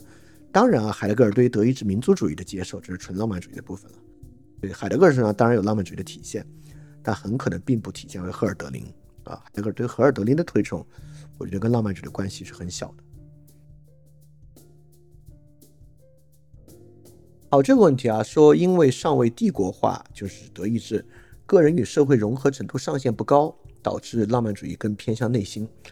呃，我我倒不认为是尚未帝国化，呃，尚未帝国化看看你怎么看啊？就是，呃，其实东方有很多帝国化的，它它其实也个人与社会融合程度上限不高啊。现代社会是一个比较复杂的动员体，对吧？就英国和法国比较早的成为了这样的复杂动员体，所以人们具有这样的社会经验，所以在这个情况之下，他很难想象，呃，人完全脱离社会，纯粹精神的部分是很难的。所以这地方是不是帝国化？我觉得倒未必，呃，但有一点是重要的，就是就是非常丰富的社会经验。整个社会不是个体啊，个体也一样，对，个体也一样。不管是个体还是整个社会，他们社会经验的丰富程度，是抵御德意志式浪漫主义特别重要的一个原因。就如果人都原子化的被排除在社会之外，他是非常容易走向这样的浪漫主义的。但即便如此，法国也没有走向这个的呀。非常托克维尔已经在批判法国的浪漫主义了，呃，的的的原子化了，但也没有到德意志的程度啊。这一点跟德意志浪漫主义是有直接关联的。好，这个问题啊，说这个玫瑰十字会和黄金黎明是不是德国浪漫主义和英国浪漫主义的一部分？好多学者都是一神秘主义团体的一员。我觉得玫瑰十字会还不是，玫瑰十字会反而是唯名论理性主义的一个传统，因为玫瑰十字会就是伪赫尔墨斯主义嘛，就伪赫尔墨斯主义并不强调人的精神，他强调的不是德意志这种人的精神啊、意志啊等等等等，他强调的是人的正人的认识，对吧？就韦赫尔墨斯主义更强调的是人通过隐秘的挖掘自然背后的秘密来洞悉自然奥秘。而这个洞悉自然奥秘的过程呢，像培根应该是这边的人啊，牛顿也应该是这个神秘主义团体的一员啊，就他们实际上是理性主义的。所以我认为玫瑰十字会和这个伪赫尔墨斯主义可能还不太是浪漫主义的一个环节。呃，他们的这种神秘性和浪漫主义的神秘性不同啊，就浪漫主义的神秘性强调那种非理性的色彩，但玫瑰十字会的神秘性更多的是强调非传统。非正统基督教吧，就他们不是那种，啊传统神学体系的一员啊。对于传统神学体系来讲，他们其实是反叛者，他们的神秘来源于这种反叛，但他们的反叛恰恰是一种近代理性的体现啊。所以我觉得他们可能不是浪漫主义的。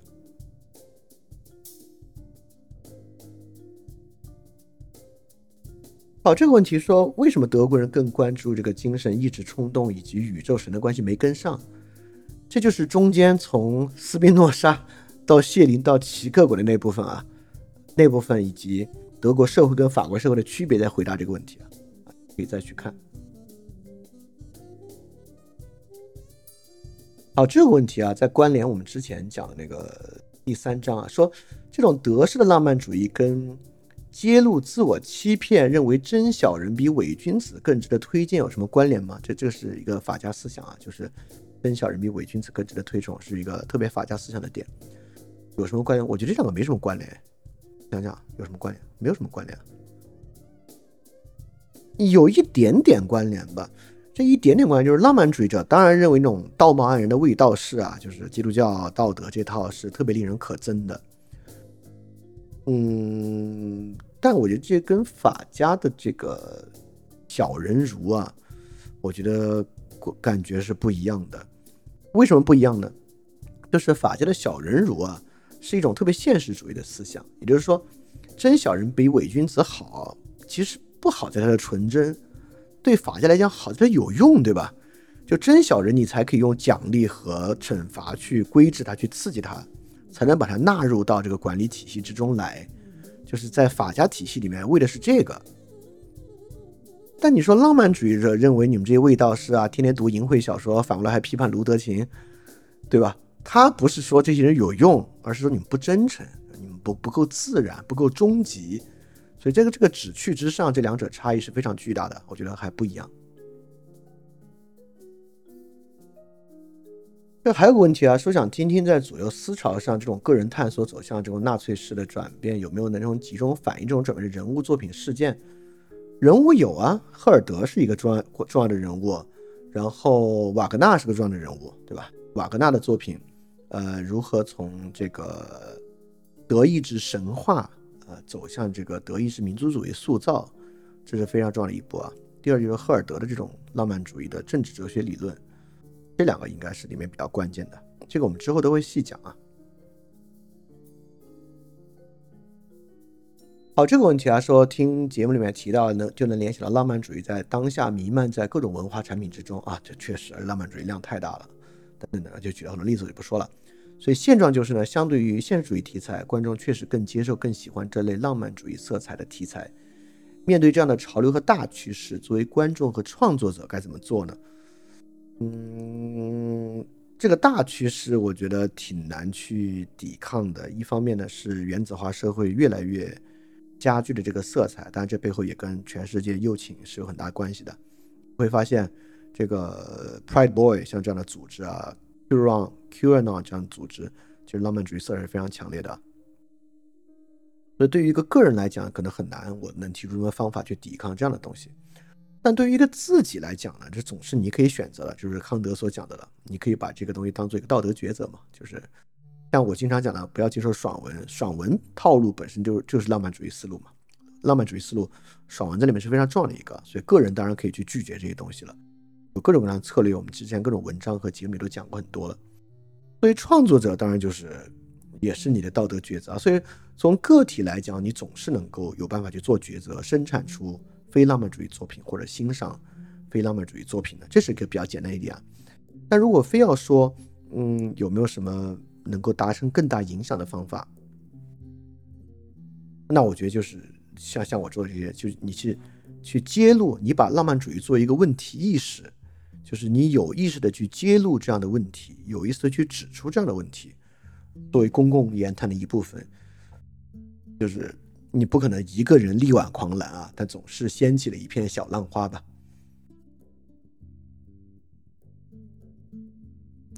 好，这个问题啊是跟着这个玫瑰十字会的。就法国大革命的时候，理性宗教有深凿附会密特拉教传统的做法。那玫瑰十字会这种神秘团体也是生搬硬生凿穿凿附会赫尔墨斯传统吗？哎，我觉得这不是。首先啊，法国大革命时的这个理性宗教确实是穿凿附会密特拉教传统，但这有个不一样的，就是法国大革命罗伯斯庇尔他们搞理性至上教，他们自己是不信的。他们搞理性至上教的原因是卢梭说的。卢梭说，在构成社会契约、实现 common will 公共意志的过程之中，普通民众是没有理性能力的，所以需要用宗教式的方式去治理。所以说，对于罗伯斯庇尔来讲啊，理性至上教就是一个 noble lie，对吧？对他来讲，这个 noble lie 的过程，所以他去使用这个宗教，那用什么策略的构成呢？用了很多密特拉的传统。但是玫瑰十字会这些人啊。我觉得第一啊，他们是人文主义传统，本来就有去使用古希腊和古罗马传统。第二，他们是真信的，就他们真相信有更深层次的自然奥秘等着他们发掘，而发掘这样的自然奥秘可以解决新教与天主教所带来的各种认识论上的纷争。所以对于这些人来讲，他们是真相信那套的。所以那套叫赫尔墨斯主义还是伪赫尔墨斯主义，对他们来讲，我觉得都还好，就是因为他们是真诚的。但对于理性至上教来讲，那罗伯斯庇尔就是当 noble lie 来看待的。哎，我我我有个补充的东西要说啊，我补充一点，就是就是我们批判浪漫主义，可能里面不太重要的一个问题是去分辨，就像这个问题啊，去分辨一个东西是不是浪漫主义或者有没有浪漫主义要素。我觉得那可是必然有啊，这个浪漫主义。从这个十九世纪到现在呢，就弥漫到我们生活的方方面面啊，就都有浪漫主义要素。就像它像什么呢？它像我们在生活中啊，比如说你平时你其实不太用去管我们的饮食中有哪些东西不健康，那的太多了，这个添加剂到处都有。就是你在意的应该是什么是健康的饮食，也就是说，这是我们之前讲的，就是好东西怎么好，比坏的东西怎么坏要重要。所以说，在我们生活中，我们更多关注的应该是什么玩意儿不是浪漫主义的，就什么玩意儿，呃，是非浪漫主义的，以及非浪漫主义的怎么构成，这些可能是更重要的话题。就是我们去想哪些是浪漫主义的，那这 就是是主流影视作品、文学作品全部是，就几乎都有，就已已经根本摘不出来了，里边就什么地方都有。就是什么不是，怎么样可以不是，可能这个问题会更重要一些。这里还有个问题啊，也是跟那个赫尔墨斯主义有关的。说，但这个问题我其实不完全知道啊。就歌德说浮士德里有有这个理论是灰色的生命之树常青这句话的背景和赫尔墨斯传统和常青哲学有关吗？常青哲学我大概有点知道那种神秘主义色彩，但是我不完全知道。呃，但我我我我我我只能说理论是灰色的生命之树常青跟赫尔墨斯传统，我觉得可能关系不大，而跟另外一个是关系大一点。就是不是的里面写的太初有为，对吧？因为传统圣经是太初有道嘛，太初有道那个道罗格斯很大程度上就是理论，但浮士德的观念是太初有为，太初有为呢其实是实践主义，就是理论是灰色的生命之树常青，我觉得跟常青哲学可能关系不是特别大，而更跟实践主义的关系要强一点。这个实这个实践主义当然跟赫尔墨斯传统是有关的啊，这就像那个培根的实验哲学，其实就是赫尔墨斯主义特别重要的一个环节，就是去做而不是理论本身。所以这么说起来，跟赫尔墨斯哲学可能有一点点关系，但我觉得关系不是特别强。呃，这个强烈的关联还是跟反启蒙有关，就是从太初有道到太初有为，它的主要跨越的一步还是反对那种形而上学式的传统理论体系和那种理论，呃，这种形式理性，可能跟那个关系会大一点。对，你看浮士德的故事，就是浮士德是一个饱读诗书的人嘛，他过去拥有的是理论，但他从头恶魔带着他经历的就是各种生活的挑战，不管是情欲、美、爱、权力、生命，就是所有有为的过程。这个为的过程的上升，是比浮士德博士以前学的理论的上升要要要要要更真切的，可能主要是这一点吧。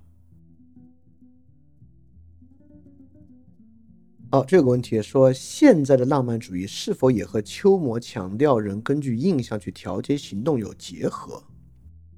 我觉得没有。我觉得修魔是，如果人真的理解和接受修魔的认识论和思想啊，几乎是没有什么浪漫主义的容身空间的。因为你想啊，修魔其实根本不相信，或者修魔对于概念有很小的相信，他只相信直观经验。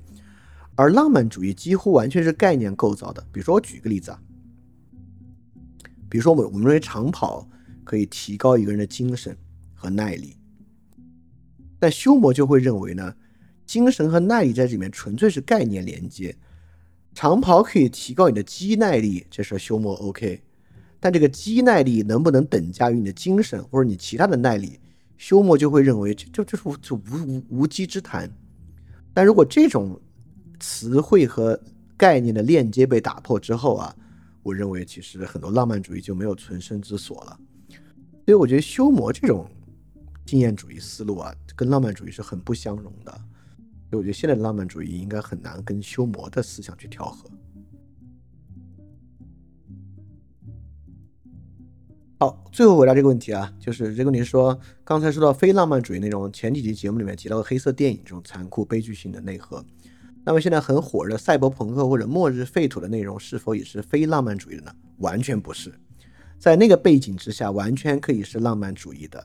比如说赛博朋克，就是雷利斯科的第一集那个，最后那个仿生人说什么？我看到什么什么什么星座在边缘燃烧，啥啥啥，机器人也有情，机器人也有爱，是浪漫主义的。然后《银翼杀手二零四九》最后也不是他。对于自己身份的追求，自己是不是人，然后包括那个小女孩也是基于他的爱，也是最后爱战胜一切，浪漫主义的，更不用说《赛博朋克2077》那个动画片了，纯浪漫主义。这个末日废土啊，比如说《Mad Max Five》，最后是也是就是精神战胜一切，对吧？牺牲、坚持、对绿洲的追求、爱，就就这种背景之下。